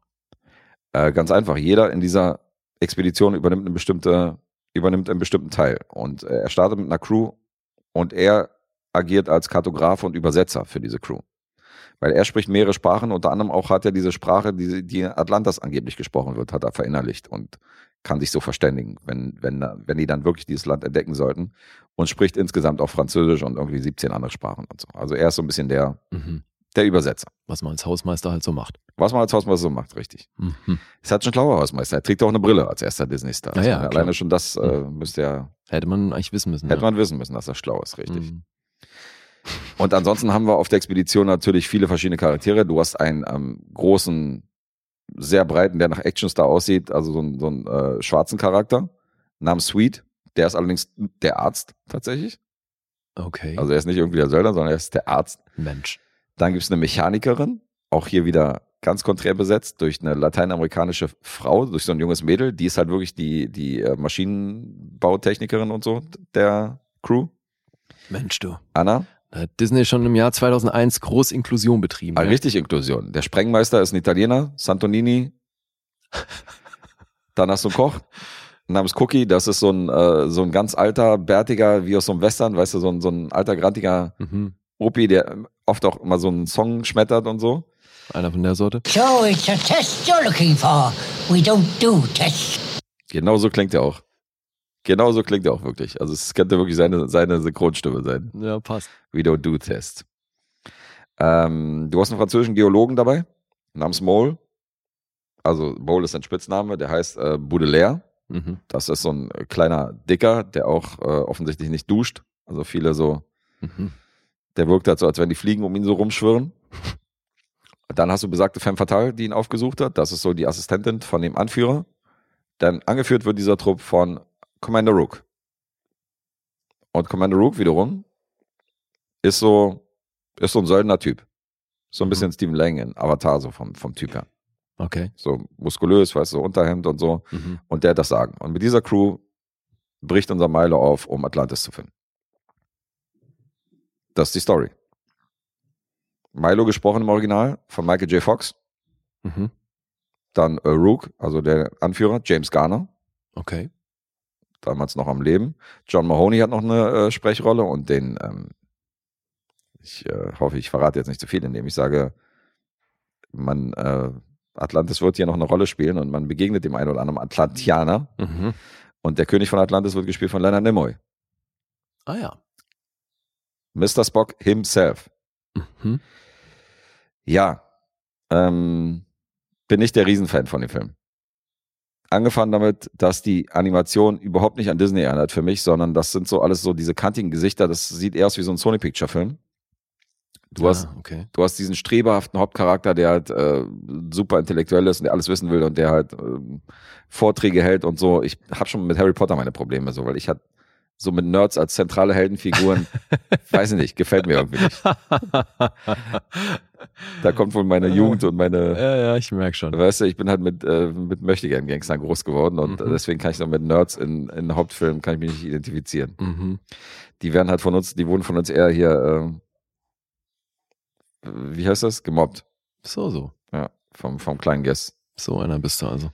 Die Story wird doch später etwas wirr, aber es gibt, um mal die Plusseite zu nennen, es gibt ab der Mitte des Films so einen Twist, den ich äh, tatsächlich ganz interessant finde. Also es Mhm. gibt da so einen, so einen Moment, der mich schon etwas überrascht hat, auch wenn er zugegebenermaßen, wenn man es, wenn man sehr aufmerksam wäre, dann hätte man das vorstellen können. Aber ich fand es interessant. Ja. Was gibt's da zu lachen? Naja, gut, dass die das nicht so ging. Ja, ja. Ja, in dem Fall. Perfect script. Ja, aber ich bin auch einer, der sowas nicht kommen sieht. Insofern, das passt schon. Naja. Ähm, der Film hätte den Disney-Rekord voll abgefahren.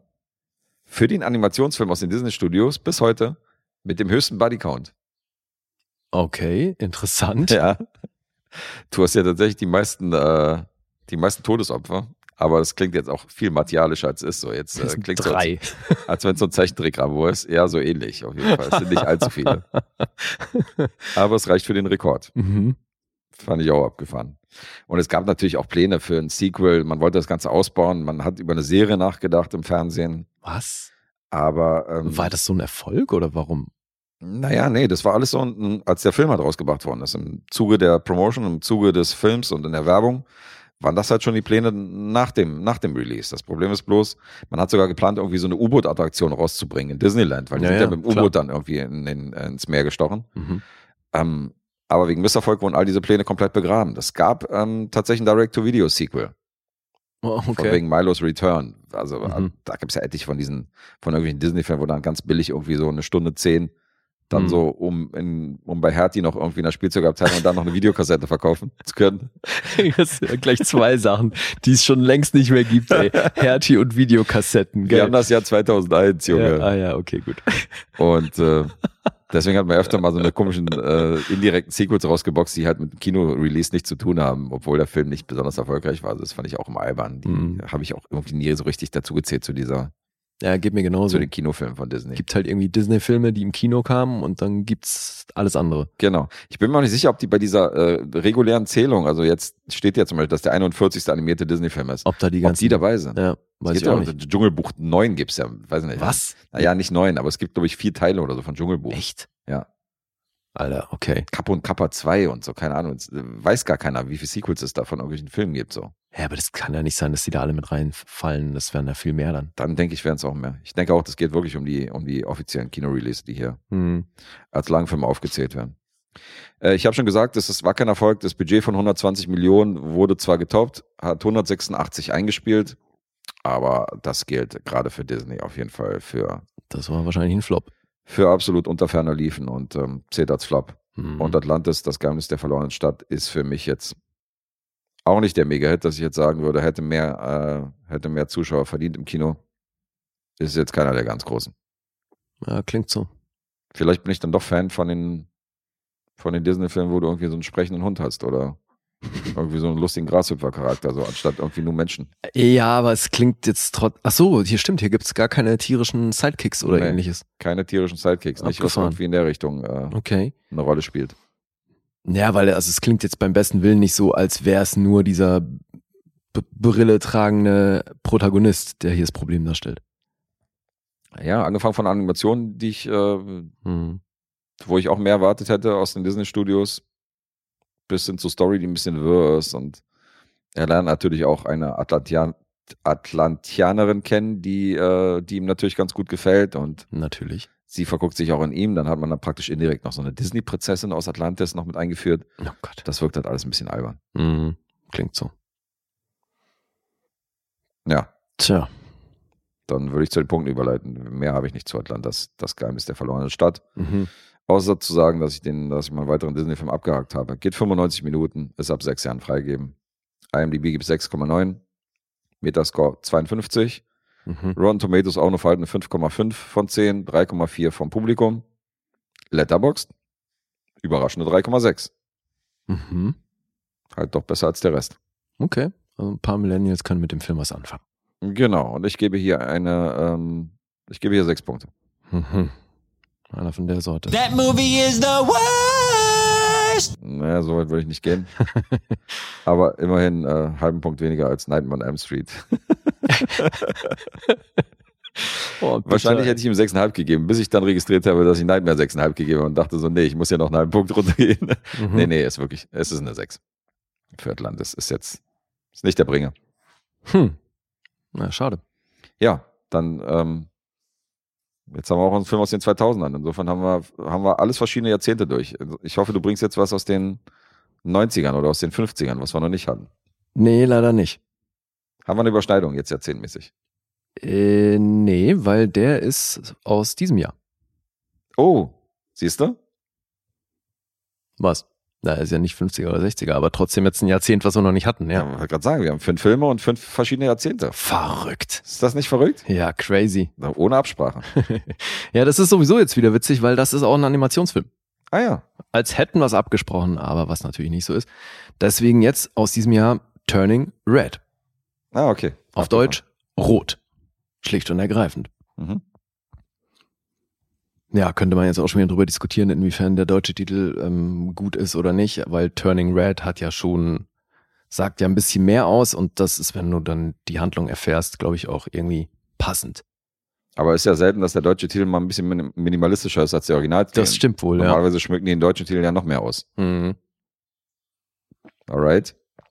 Ja, und das ist der 25. Featurefilm von Pixar Mhm. und tatsächlich der erste Pixar-Film, wo eine Figur die vierte Wand durchbricht. Nämlich in Form von Erzähler. Krass. Also unsere Hauptfigur, die erzählt ja auch so ein bisschen, was passiert. Und ähm, ist tatsächlich ganz interessant.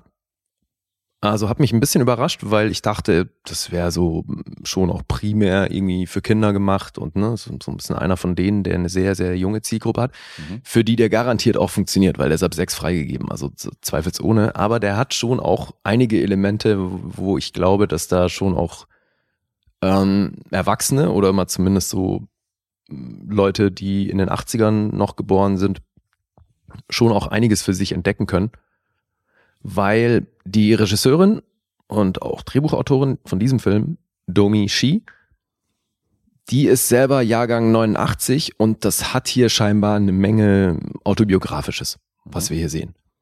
Die hat nur ganze drei Credits, das ist hier ihr erster Langfilm. Die hat aber 2018 einen Kurzfilm namens Bao gemacht.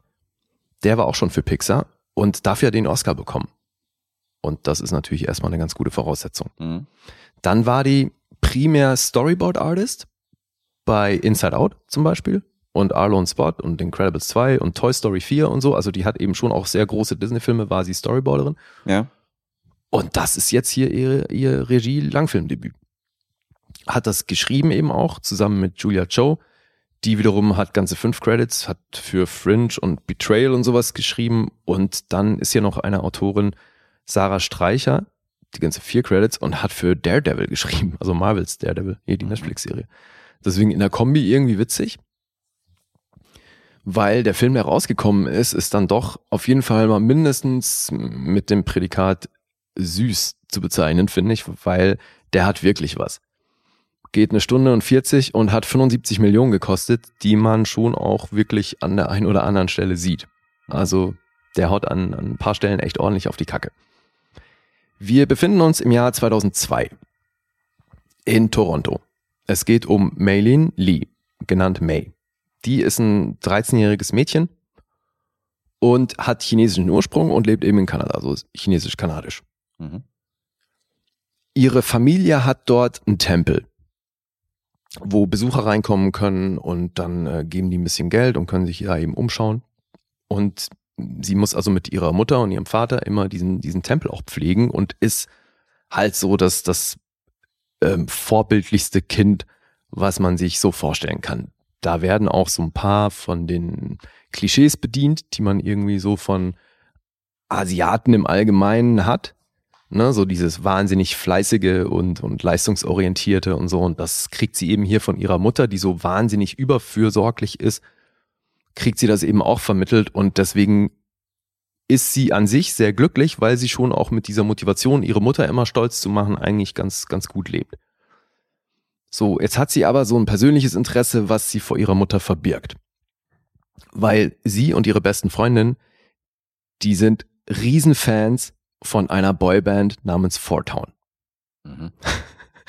Und ähm, weil diese Musik aber von der Mutter aufs Härteste verurteilt wird, hält sie das eben vor ihrer Familie geheim, dass sie da krasses Fangirl ist. Und zwar so Next Level, ne? Also wenn, wenn die irgendwie, die stimmen dann auch gerne mal in, in der Gruppe von ihren Freundinnen, weil die hat eben so ähm, drei Freundinnen, nee, Entschuldigung, vier Freundinnen. Und die wollen dann eben auch zusammen zu einem Konzert gehen von Four Town, was demnächst ansteht.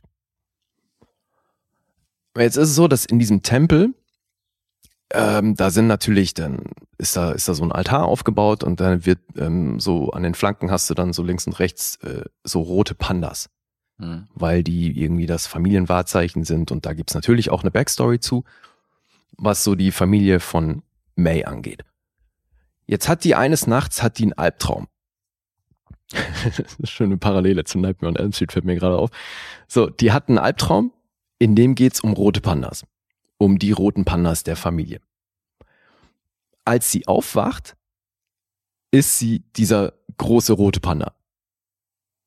Ne? Also May hat sich verwandelt in diesen roten, riesigen, plüschigen Panda. Okay. Dann dreht sie natürlich erstmal total durch, weil sie, weil sie gar nicht weiß, was abgeht. Und ähm, versucht sich dann natürlich vor ihrer Mutter zu verstecken, ne? So, die will dann ins Zimmer kommen und sie sagt aber so, nein, nein, nein, darfst nicht reinkommen. Okay, und so. sie kann sprechen, also wie normalerweise. Ja, ja, genau. Nee, die hat, stimmt, Entschuldige, ja, die hat sich in einen Panda verwandelt, aber ihre Stimme und so ist alles gleich. Mhm. Das heißt, sie spricht dann durch die Tür mit der Mutter und hält die irgendwie draußen. Mhm. Und die Mutter merkt aber, dass irgendwas mit ihr nicht stimmt. Jetzt geht die davon aus, dass die ihre Tage bekommen hat. Das erste Mal. Ah, Ne? Und jetzt jetzt, macht der Sinn, auf, äh, jetzt macht der Titel auf jeden Fall Sinn. siehst du? Und deswegen, da gibt's natürlich eine Parallele und das wird auch so ein bisschen mitbedient, diese Wahrnehmung der Mutter, weil du kannst hier sinnbildlich einiges damit äh, interpretieren, ne? gerade was auch so diesen, diesen Stimmungswechsel angeht und so, weil sie halt dann, äh, als sie dieser Pan, als dieser Panda aufwacht, ist sie halt völlig außer sich ne? und dreht natürlich erstmal durch. Und da gibt's die ein oder andere Parallele. So, dann merkt sie aber relativ schnell, dass sie diesen Zustand über ihre Stimmung steuern kann. Das heißt, in dem Moment, wo sie sich beruhigt, Mhm. verwandelt sie sich wieder in May. Allerdings bleiben rote Haare. So, das heißt, sie beruhigt sich dann irgendwie, versteckt dann ihre roten Haare unter einer Wollmütze und geht dann trotzdem zur Schule. Und hat aber tierisch Schiss, ne, weil sie das eben offenbar nicht unter Kontrolle hat. Und natürlich kommt es dann auch dazu, dass das in der Schule wieder rauskommt Okay. dass sie plötzlich wieder der Panda ist. Ja, und jetzt hat das Ding mit dem Panda aber eine Bewandtnis, die mit, der, mit ihrer Familie und deren Herkunft zu tun hat. Deswegen auch dieser rote Panda in dem Tempel. Das heißt, das ist so ein Familiending, dass man sich in einen Panda verwandelt. Das erfährt sie aber natürlich erst im Verlauf der Geschichte.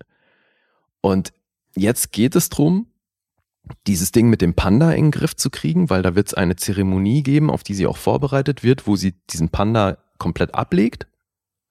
Weil, wie gesagt, das ist so, ein, so eine Familientradition mit diesem Panda.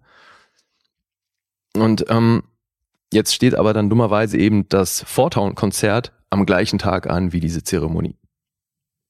Also geht's jetzt um diesen Konflikt Mühle. einerseits zu dem Konzert gehen zu wollen, wofür sie aber eben auch irgendwie Geld generieren muss. Da kommt dann der Panda auch wieder ins Spiel, Mhm. weil die Tickets natürlich teuer sind und die Mutter natürlich kein Geld dafür gibt, weil die darf ja gar nicht wissen, dass sie dahin will. Und parallel geht's eben drum, äh, irgendwie diesen Struggle mit dem Panda m, da m, für sich einen Frieden zu finden. Und das eben, wie gesagt, kann man natürlich auch wieder sehr sinnbildlich verstehen für das Erwachsenwerden einer jungen Frau. Mhm. Und das hat eben wirklich verschiedene Ebenen und funktioniert auf jeder einzelnen davon. Und Okay. der hat mich echt überrascht. Das ist wirklich ein süßer Film. Und vor allem, was so cool ist, ich meine, wenn du so aus unserer Generation bist oder eben dann auch noch so ein paar Jahre später, dann hast du dieses Boyband-Ding halt zwangsläufig voll mitbekommen. Mhm. Und man kommt ja nicht drum rum, dass dann eben sämtliche Songs aus der Richtung ja zum Teil auch wirklich fiese Ohrwürmer sind und nicht, dass man das jetzt wirklich feiert, aber man hat's halt mitbekommen und irgendwo hat's ja auch seine Berechtigung. Aber es ist halt total geil, wenn du siehst, wie das hier thematisiert wird, weil die hier natürlich auch so vermeintlich generische Boyband-Mucke gemacht haben, die aber halt voll eingängig ist und ähm, die irgendwie auch im Ohr bleibt und halt total cool ist zu sehen, wie die Kids das dermaßen feiern. Mhm. Erst recht, weil es ja dann eben auch 2002 spielt. Also das machen sie auch schon auch schön. Weißt du, das heißt, sie hat natürlich auch so ein Tamagotchi am Rucksack hängen und so und lauter solche Geschichten. Ne? Also die, die Zeit wird da schon geil mitbedient. Fällt mitten rein in die Boyband-Ära. Ja, total. Und das Interessante daran ist, die Musik für Four Town wurde von Billie Eilish und Phineas O'Connell geschrieben. Ah, okay. Krass. Haben sich die Geschwister hier der Boyband-Mucke gewidmet. Also nicht so ganz ihre Mucke. Ja, eben. Deswegen fand ich das schon irgendwie äh, nennenswert. Ja, und der, ähm, der Produzent des Films, der hat den Film beschrieben The Hulk, but cuter. Okay. Das trifft's auch ein bisschen, ne? weil also die wird halt zum sehr großen Panda, der also auch nicht mehr so ohne weiteres in ein normales Zimmer passt und so. Also Aber schon, knuffig insgesamt. Ja, ja, Mhm. sie, sie ist ja schon sehr flauschig und deswegen wird die dann auch als Panda von total vielen So total süß gefunden. Und so. Fluffy. Ja, das ist auch die Reaktion von dem einen Mädchen. You're so fluffy. Und ich dachte, ah, okay. Dezenter Hint. Bisschen, ja. Ja, und äh, das ist, ich habe das neulich erzählt, das ist der Film, wo ich im Abspann gelesen habe, dass es hier Inklusionsbeauftragte gibt. Drei Stück. Ich weiß nicht, ob du dich erinnerst. Ja.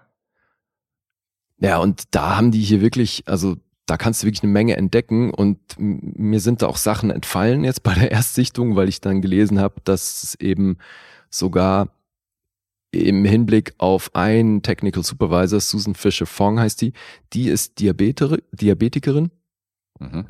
und weil hier eben Disney diesen Auftrag hat, was Real-Life Representation angeht von allen Gruppen, finden wir hier im Film auch einige Charaktere, die hier so ein so ein Monitor am Arm kleben haben, weißt du, um ihre Blutwerte zu überprüfen. Ah ja. Also was halt Diabetiker immer so machen müssen. das ist schon krass, ne? Also es geht ja natürlich komplett. Aber auf was die alles achten müssen zum Teil, aber dann natürlich auch freiwillig offenbar tun, Mhm. die sind da schon äh, sehr am Puls der Zeit, was das angeht. Offensichtlich, ja. Ja, total. Ja, und man erkennt ja auch, dass, äh, dass es hier Einflüsse gab, so von Totoro und äh, Filme in die Richtung. Mhm. Und dann siehst du aber auch, also wenn zum Beispiel May dann so als Mädchen dann äh, sich krass freut über die irgendwie die Boyband-Mucke oder sonst wie ausrastet, hat das auch so Anime-Momente. Weißt du, das ist so wie diese alten japanischen Zeichnungen aussieht. Ja. Und das in, in der Mischung ist echt cool. Also ich hatte hier echt Spaß. Ja. Cooler Scheiß. Ja, weil es natürlich auch, also die Message ist schon auch offensichtlich, aber wie gesagt, er hat so, hat verschiedene Ebenen und irgendwie ist dann auch dieses, wie die, wie die Frauen in ihrer Familie mit diesem inneren Panda umgehen. Mhm. Das erzählt natürlich auch eine Menge über eben erwachsen werden, unabhängig werden und äh, so dieses rebellische gegens äh, Rollenbild ankämpfen und solche Geschichten. Also das kann man da alles irgendwo drin finden und das ist aber eben alles sehr nett verpackt. Also Ja, klingt sehr metaphorisch, aber für die Kleinen ist dann wahrscheinlich auch niedlich, so den Panda. Nee, eben meine ich, du kannst es auch alles checken, komplett ohne diese Ebenen gucken und hast Genau. trotzdem echt einen, einen süßen Film. Mhm. Und deswegen, also ich empfehle den, ey. Der macht Spaß. Mhm. Hätte ich so nicht gedacht. Ich hätte wirklich gedacht, dass der sehr viel kindlicher ist. Okay. Ja, und halt ist dann klar, ihre Freundinnen sind dann auch so ganz unterschiedliche Charaktere. Ne? So die eine ist total cool und die andere ist eher so, sagt keinen Ton und Mhm. ähm, ist ganz cool gemacht, wirklich. Es sind jetzt hier, was so die Sprecher angeht, für Pixar-Verhältnisse, relativ wenig große Namen, aber jetzt hatten die hier natürlich, mussten, musste da ja auch drauf geachtet werden, dass dann die Rollen mit asiatischer Herkunft, dass die auch entsprechend besetzt werden und so. Ne? Deswegen hat man zum Beispiel jetzt hier die Oma, die wird von äh, Wai Ching Ho gesprochen. Das ist hier die bei Daredevil, bei der, auch hier bei der Serie, Mhm. Madame Gao gespielt hat. Ich weiß nicht, ob du dich erinnern kannst. Die war so die, die oberste von diesem, äh, von dieser asiatischen Gang. Ja, ja, klingelt dunkel. Ja, wie auch immer. Ähm, Sandra Oh spricht die Mutter. Die kennt man natürlich. Aber die junge Dame, die hier Mei Lin spricht, Rosalie Chang, die kannte ich nicht. Die ganze vier Credits, Mhm. davon zwei Kurzfilme und Click Wars, aber ansonsten kannte ich die nicht. Okay. Aber Phineas O'Connell spricht hier auch noch ein äh, aus der Boyband ist das, glaube ich. Und ich meine, der ist ja auch schon Oscar-Preisträger jetzt seit diesem Jahr. der hat ja mit äh, Billie Eilish den Oscar für No Time to Die bekommen. Mhm. Naja. Ja, so viel dazu, würde ich sagen. Turning Red. Rot. Von mir echt eine Empfehlung. Ist ein süßer Film. Und äh, kam jetzt natürlich auch pandemiebedingt nicht wirklich in die Kinos. Ne? Ich glaube, der hatte in, den USA auch so, lief irgendwie eine Woche in den Kinos und dann direkt, glaube ich, bei Disney Plus. Mhm. Deswegen ist das Einspielergebnis hier nicht wirklich repräsentativ. Ich glaube, das ist irgendwo bei 18 Millionen oder so. Und das ist natürlich für das Budget nicht viel, aber ich kann mir gut vorstellen, dass das einer von diesen Filmen ist. Vielleicht war der am Anfang auch ähm, hier mit Premium-Gedöns, ne, dass du für den bezahlen musstest bei Disney Plus, kann ich mir auch vorstellen. Aber ansonsten ist es garantiert einer von den Filmen, wo viele Eltern den wahrscheinlich zu Hause auf Heavy Rotation laufen lassen können, weil Mhm. du weißt, da ähm, gucken die Kinder nichts, was irgendwie groß gefährdend ist. Also ich habe Disney Plus und ich bilde mir ein, dass der sofort äh, frei im Stream verfügbar war. Ah, okay. Dass der nicht, äh, dass man dafür nicht bezahlen musste. Mhm. Ja, hierzulande, aber ich weiß ja nicht, ob der in den USA vielleicht ähm, parallel zum Kinostart dann auch gleich auf On Demand. Aber es ist trotzdem krass, wenn du siehst, ähm, was für ein Aufwand so ein, so ein Pixar-Film ist oder diese, also mit wie viel Kohle und mit wie viel Liebe die teilweise gemacht worden sind und dann, 175 Millionen. und Alter. dann kriegen die kein Kino-Release, Alter. Das ist schon, das ist schon krass. Also, Ja, aber die Rechnung scheint ja trotzdem irgendwie aufzugehen. Ne? Das finde ich eh Mhm. so abgefahren. mh. dass es bei, seit es Disney Plus gibt, sowieso nur noch gefühlt jeder zehnte Disney-Film überhaupt ins Kino kommt. ja, aber meinst du, die machen dann Plus mit dem, mit dem Business? Ja, was soll ich meine, sonst würden sie das auch nicht machen. Mhm. Also bei, bei aller Menschenliebe, ich, die ich jetzt Disney unterstellen möchte, nie im Leben würden die einen 175 Millionen Dollar Film machen, wenn der nicht irgendwie das Geld wieder reinbringt. Könnte man meinen. Ja. Aber ich finde das natürlich auch cool, dass die jetzt, also ich weiß nicht, wann es das letzte Mal wirklich eine, eine, weiße Hauptfigur gab in so einem Pixar-Film. Mhm. Ist ja schon auch jetzt echt langsam ein paar Jahre her, ne? Was natürlich super ist, aber die, so, die können sich, bedienen da sich jetzt an allen möglichen Kulturen und Geschichten und Mhm. das fand ich jetzt auch mal irgendwie einen sehr interessanten Blickwinkel, weil so mm, chinesisch-kanadische Menschen hat man jetzt nur wirklich nicht oft Mhm. äh, zu sehen bekommen in irgendwelchen Filmen. Und deswegen ist irgendwie ist ein ganz cooler Ausschnitt. So. Dann noch in der Zeit und Tja, die inkludischen Beauftragten mussten ja für irgendwas gut sein, ne? Ja, ja, wobei die haben sich die Geschichte ja nicht ausgedacht, sondern eben, also das ist tatsächlich, habe ich dann auch gelesen in, äh, in einem Interview mit dieser Regisseurin, Domi Mhm. Shi, dass da halt viel von ihrer Kindheit mit drin ist. Weil Okay. sie eben in Toronto aufgewachsen ist als asiatisches Mädchen und anscheinend hatte sie auch ein großes Herz für Boybands. Aber Okay. ich meine, welches Mädchen aus den 80ern hatte das nicht?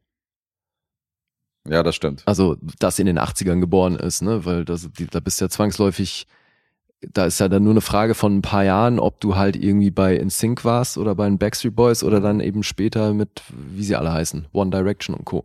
Ich habe mich auch mal, ähm, hat mich so an so eine Story erinnert. Ich hab, bin mal in so einer Diskothek damals, die gibt's schon lange nicht mehr. Da bin ich mal mit so einem Mädchen ins Gespräch gekommen und die hat mir auch erzählt, dass die East 17 immer hinterherreist. Ja, siehst du, so- sowas, Alter. war auch so ein Ultra-Fan und ist dann wirklich so dem Tubus und so hinterhergefahren und ist dann mit denen, die wussten, also die Typen von 17 kannten sie beim Namen so. Weil, Oh, sie, halt immer wow. irgendwie, weil sie halt immer irgendwie bei Konzerten vor der Tür Alter. standen und so hin und her. Okay, also schon jemand mit Stalker-Charakter, ja? Ja, so, und das hat sie dann so voll so, also, also als wenn sie sich stolz darauf wäre, so hat sie es erzählt, so, wo Mhm. ich auch dachte, so, da dachte ich so, okay, die Hilfe, ey, sofort die Flucht weird, ergreifen. ja, auf jeden Fall. Ich finde es ja auch so lustig, dass bei den Mädels eben, die dann eine Boyband gut fanden, Hm. da erfährst du ja auch dann sofort immer irgendwie im nächsten Satz, welcher aus der Truppe der Typ war, um den es ging. Weil es ist ja, man Ja, musste sich ja dann das auch immer auf einen festlegen. Ja, klar. So, der, das ist der, den ich toll Kannst fand. nicht fünf toll finden. Nee, nee, eben.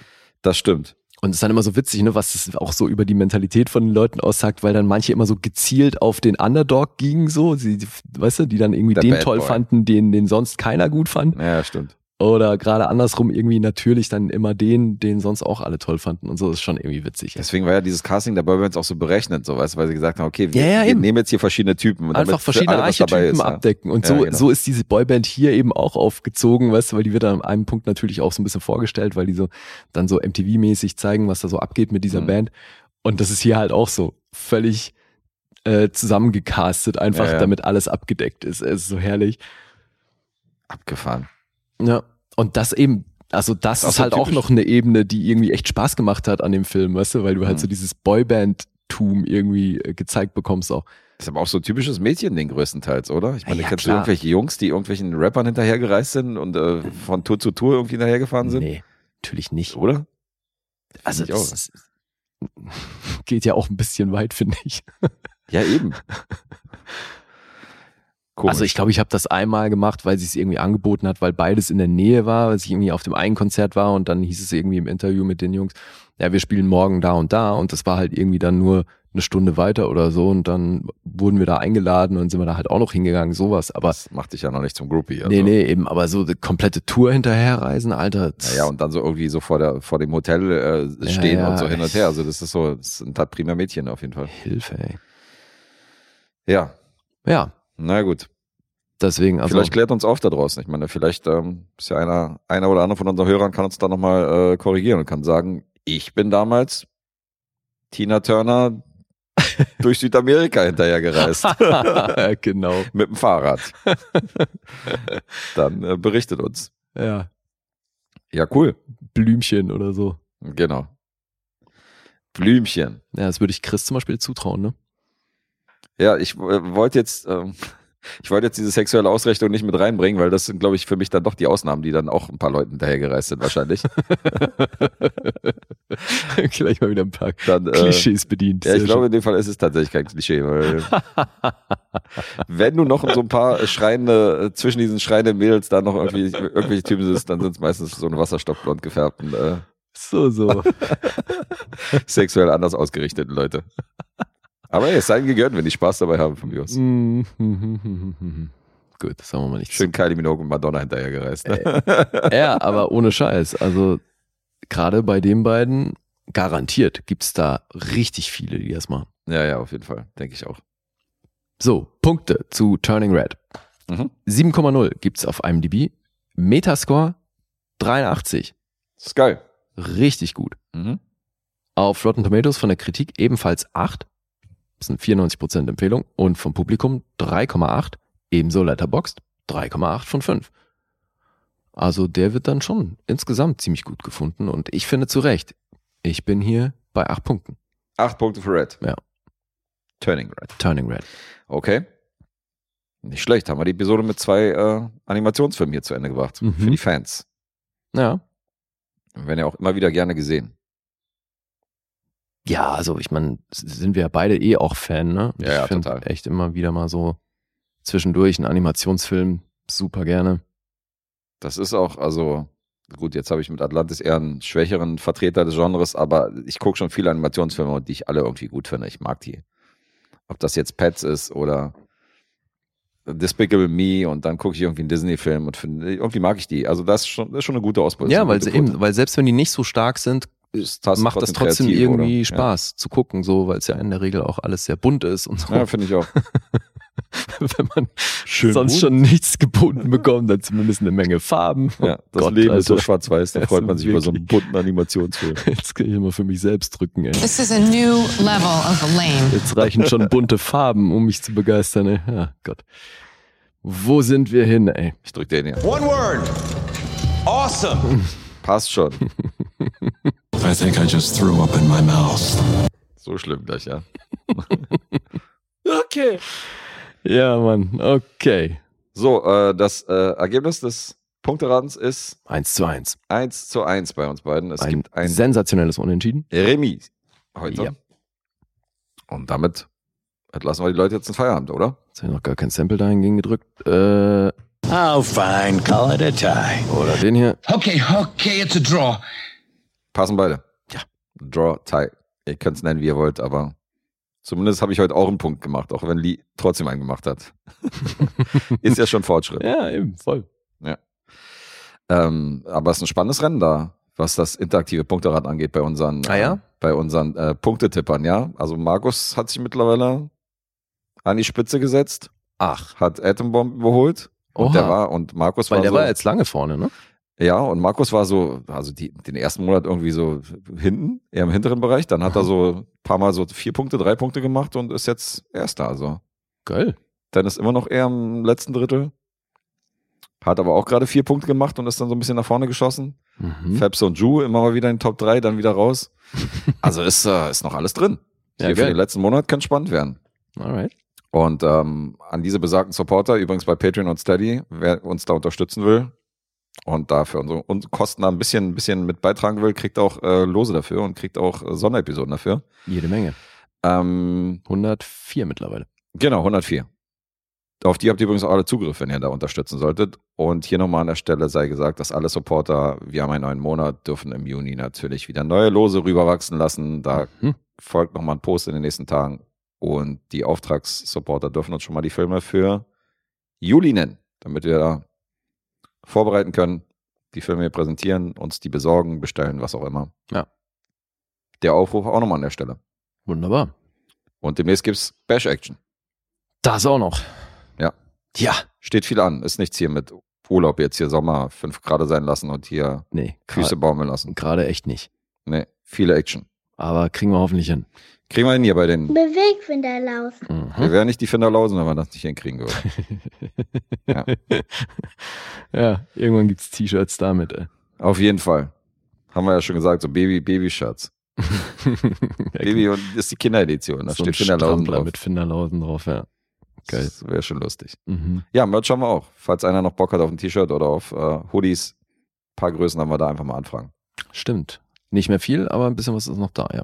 Ja, wir haben halt hier kein Lager, insofern haben wir nicht immer alles parat, aber könnt es gerne mal probieren, wer Bock hat auf ein Hoodie oder auf äh, Shirts. Da übrigens auch Rabatt für Supporter. Also Naja. vielleicht könnt ihr da zwei Fliegen mit einer Klappe Gründe schlagen. zu supporten. Viele, viele. Ja, jetzt habe ich schon sieben Fall. genannt. Ja.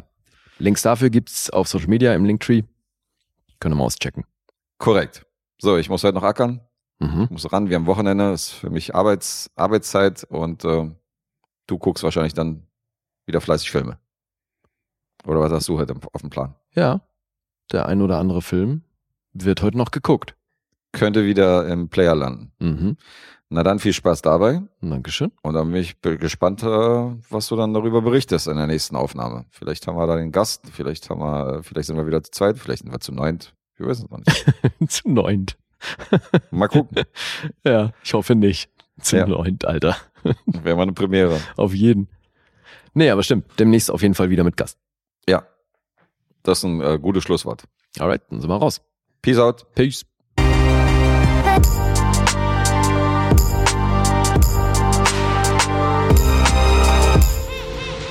Bewegt Bild Banausen.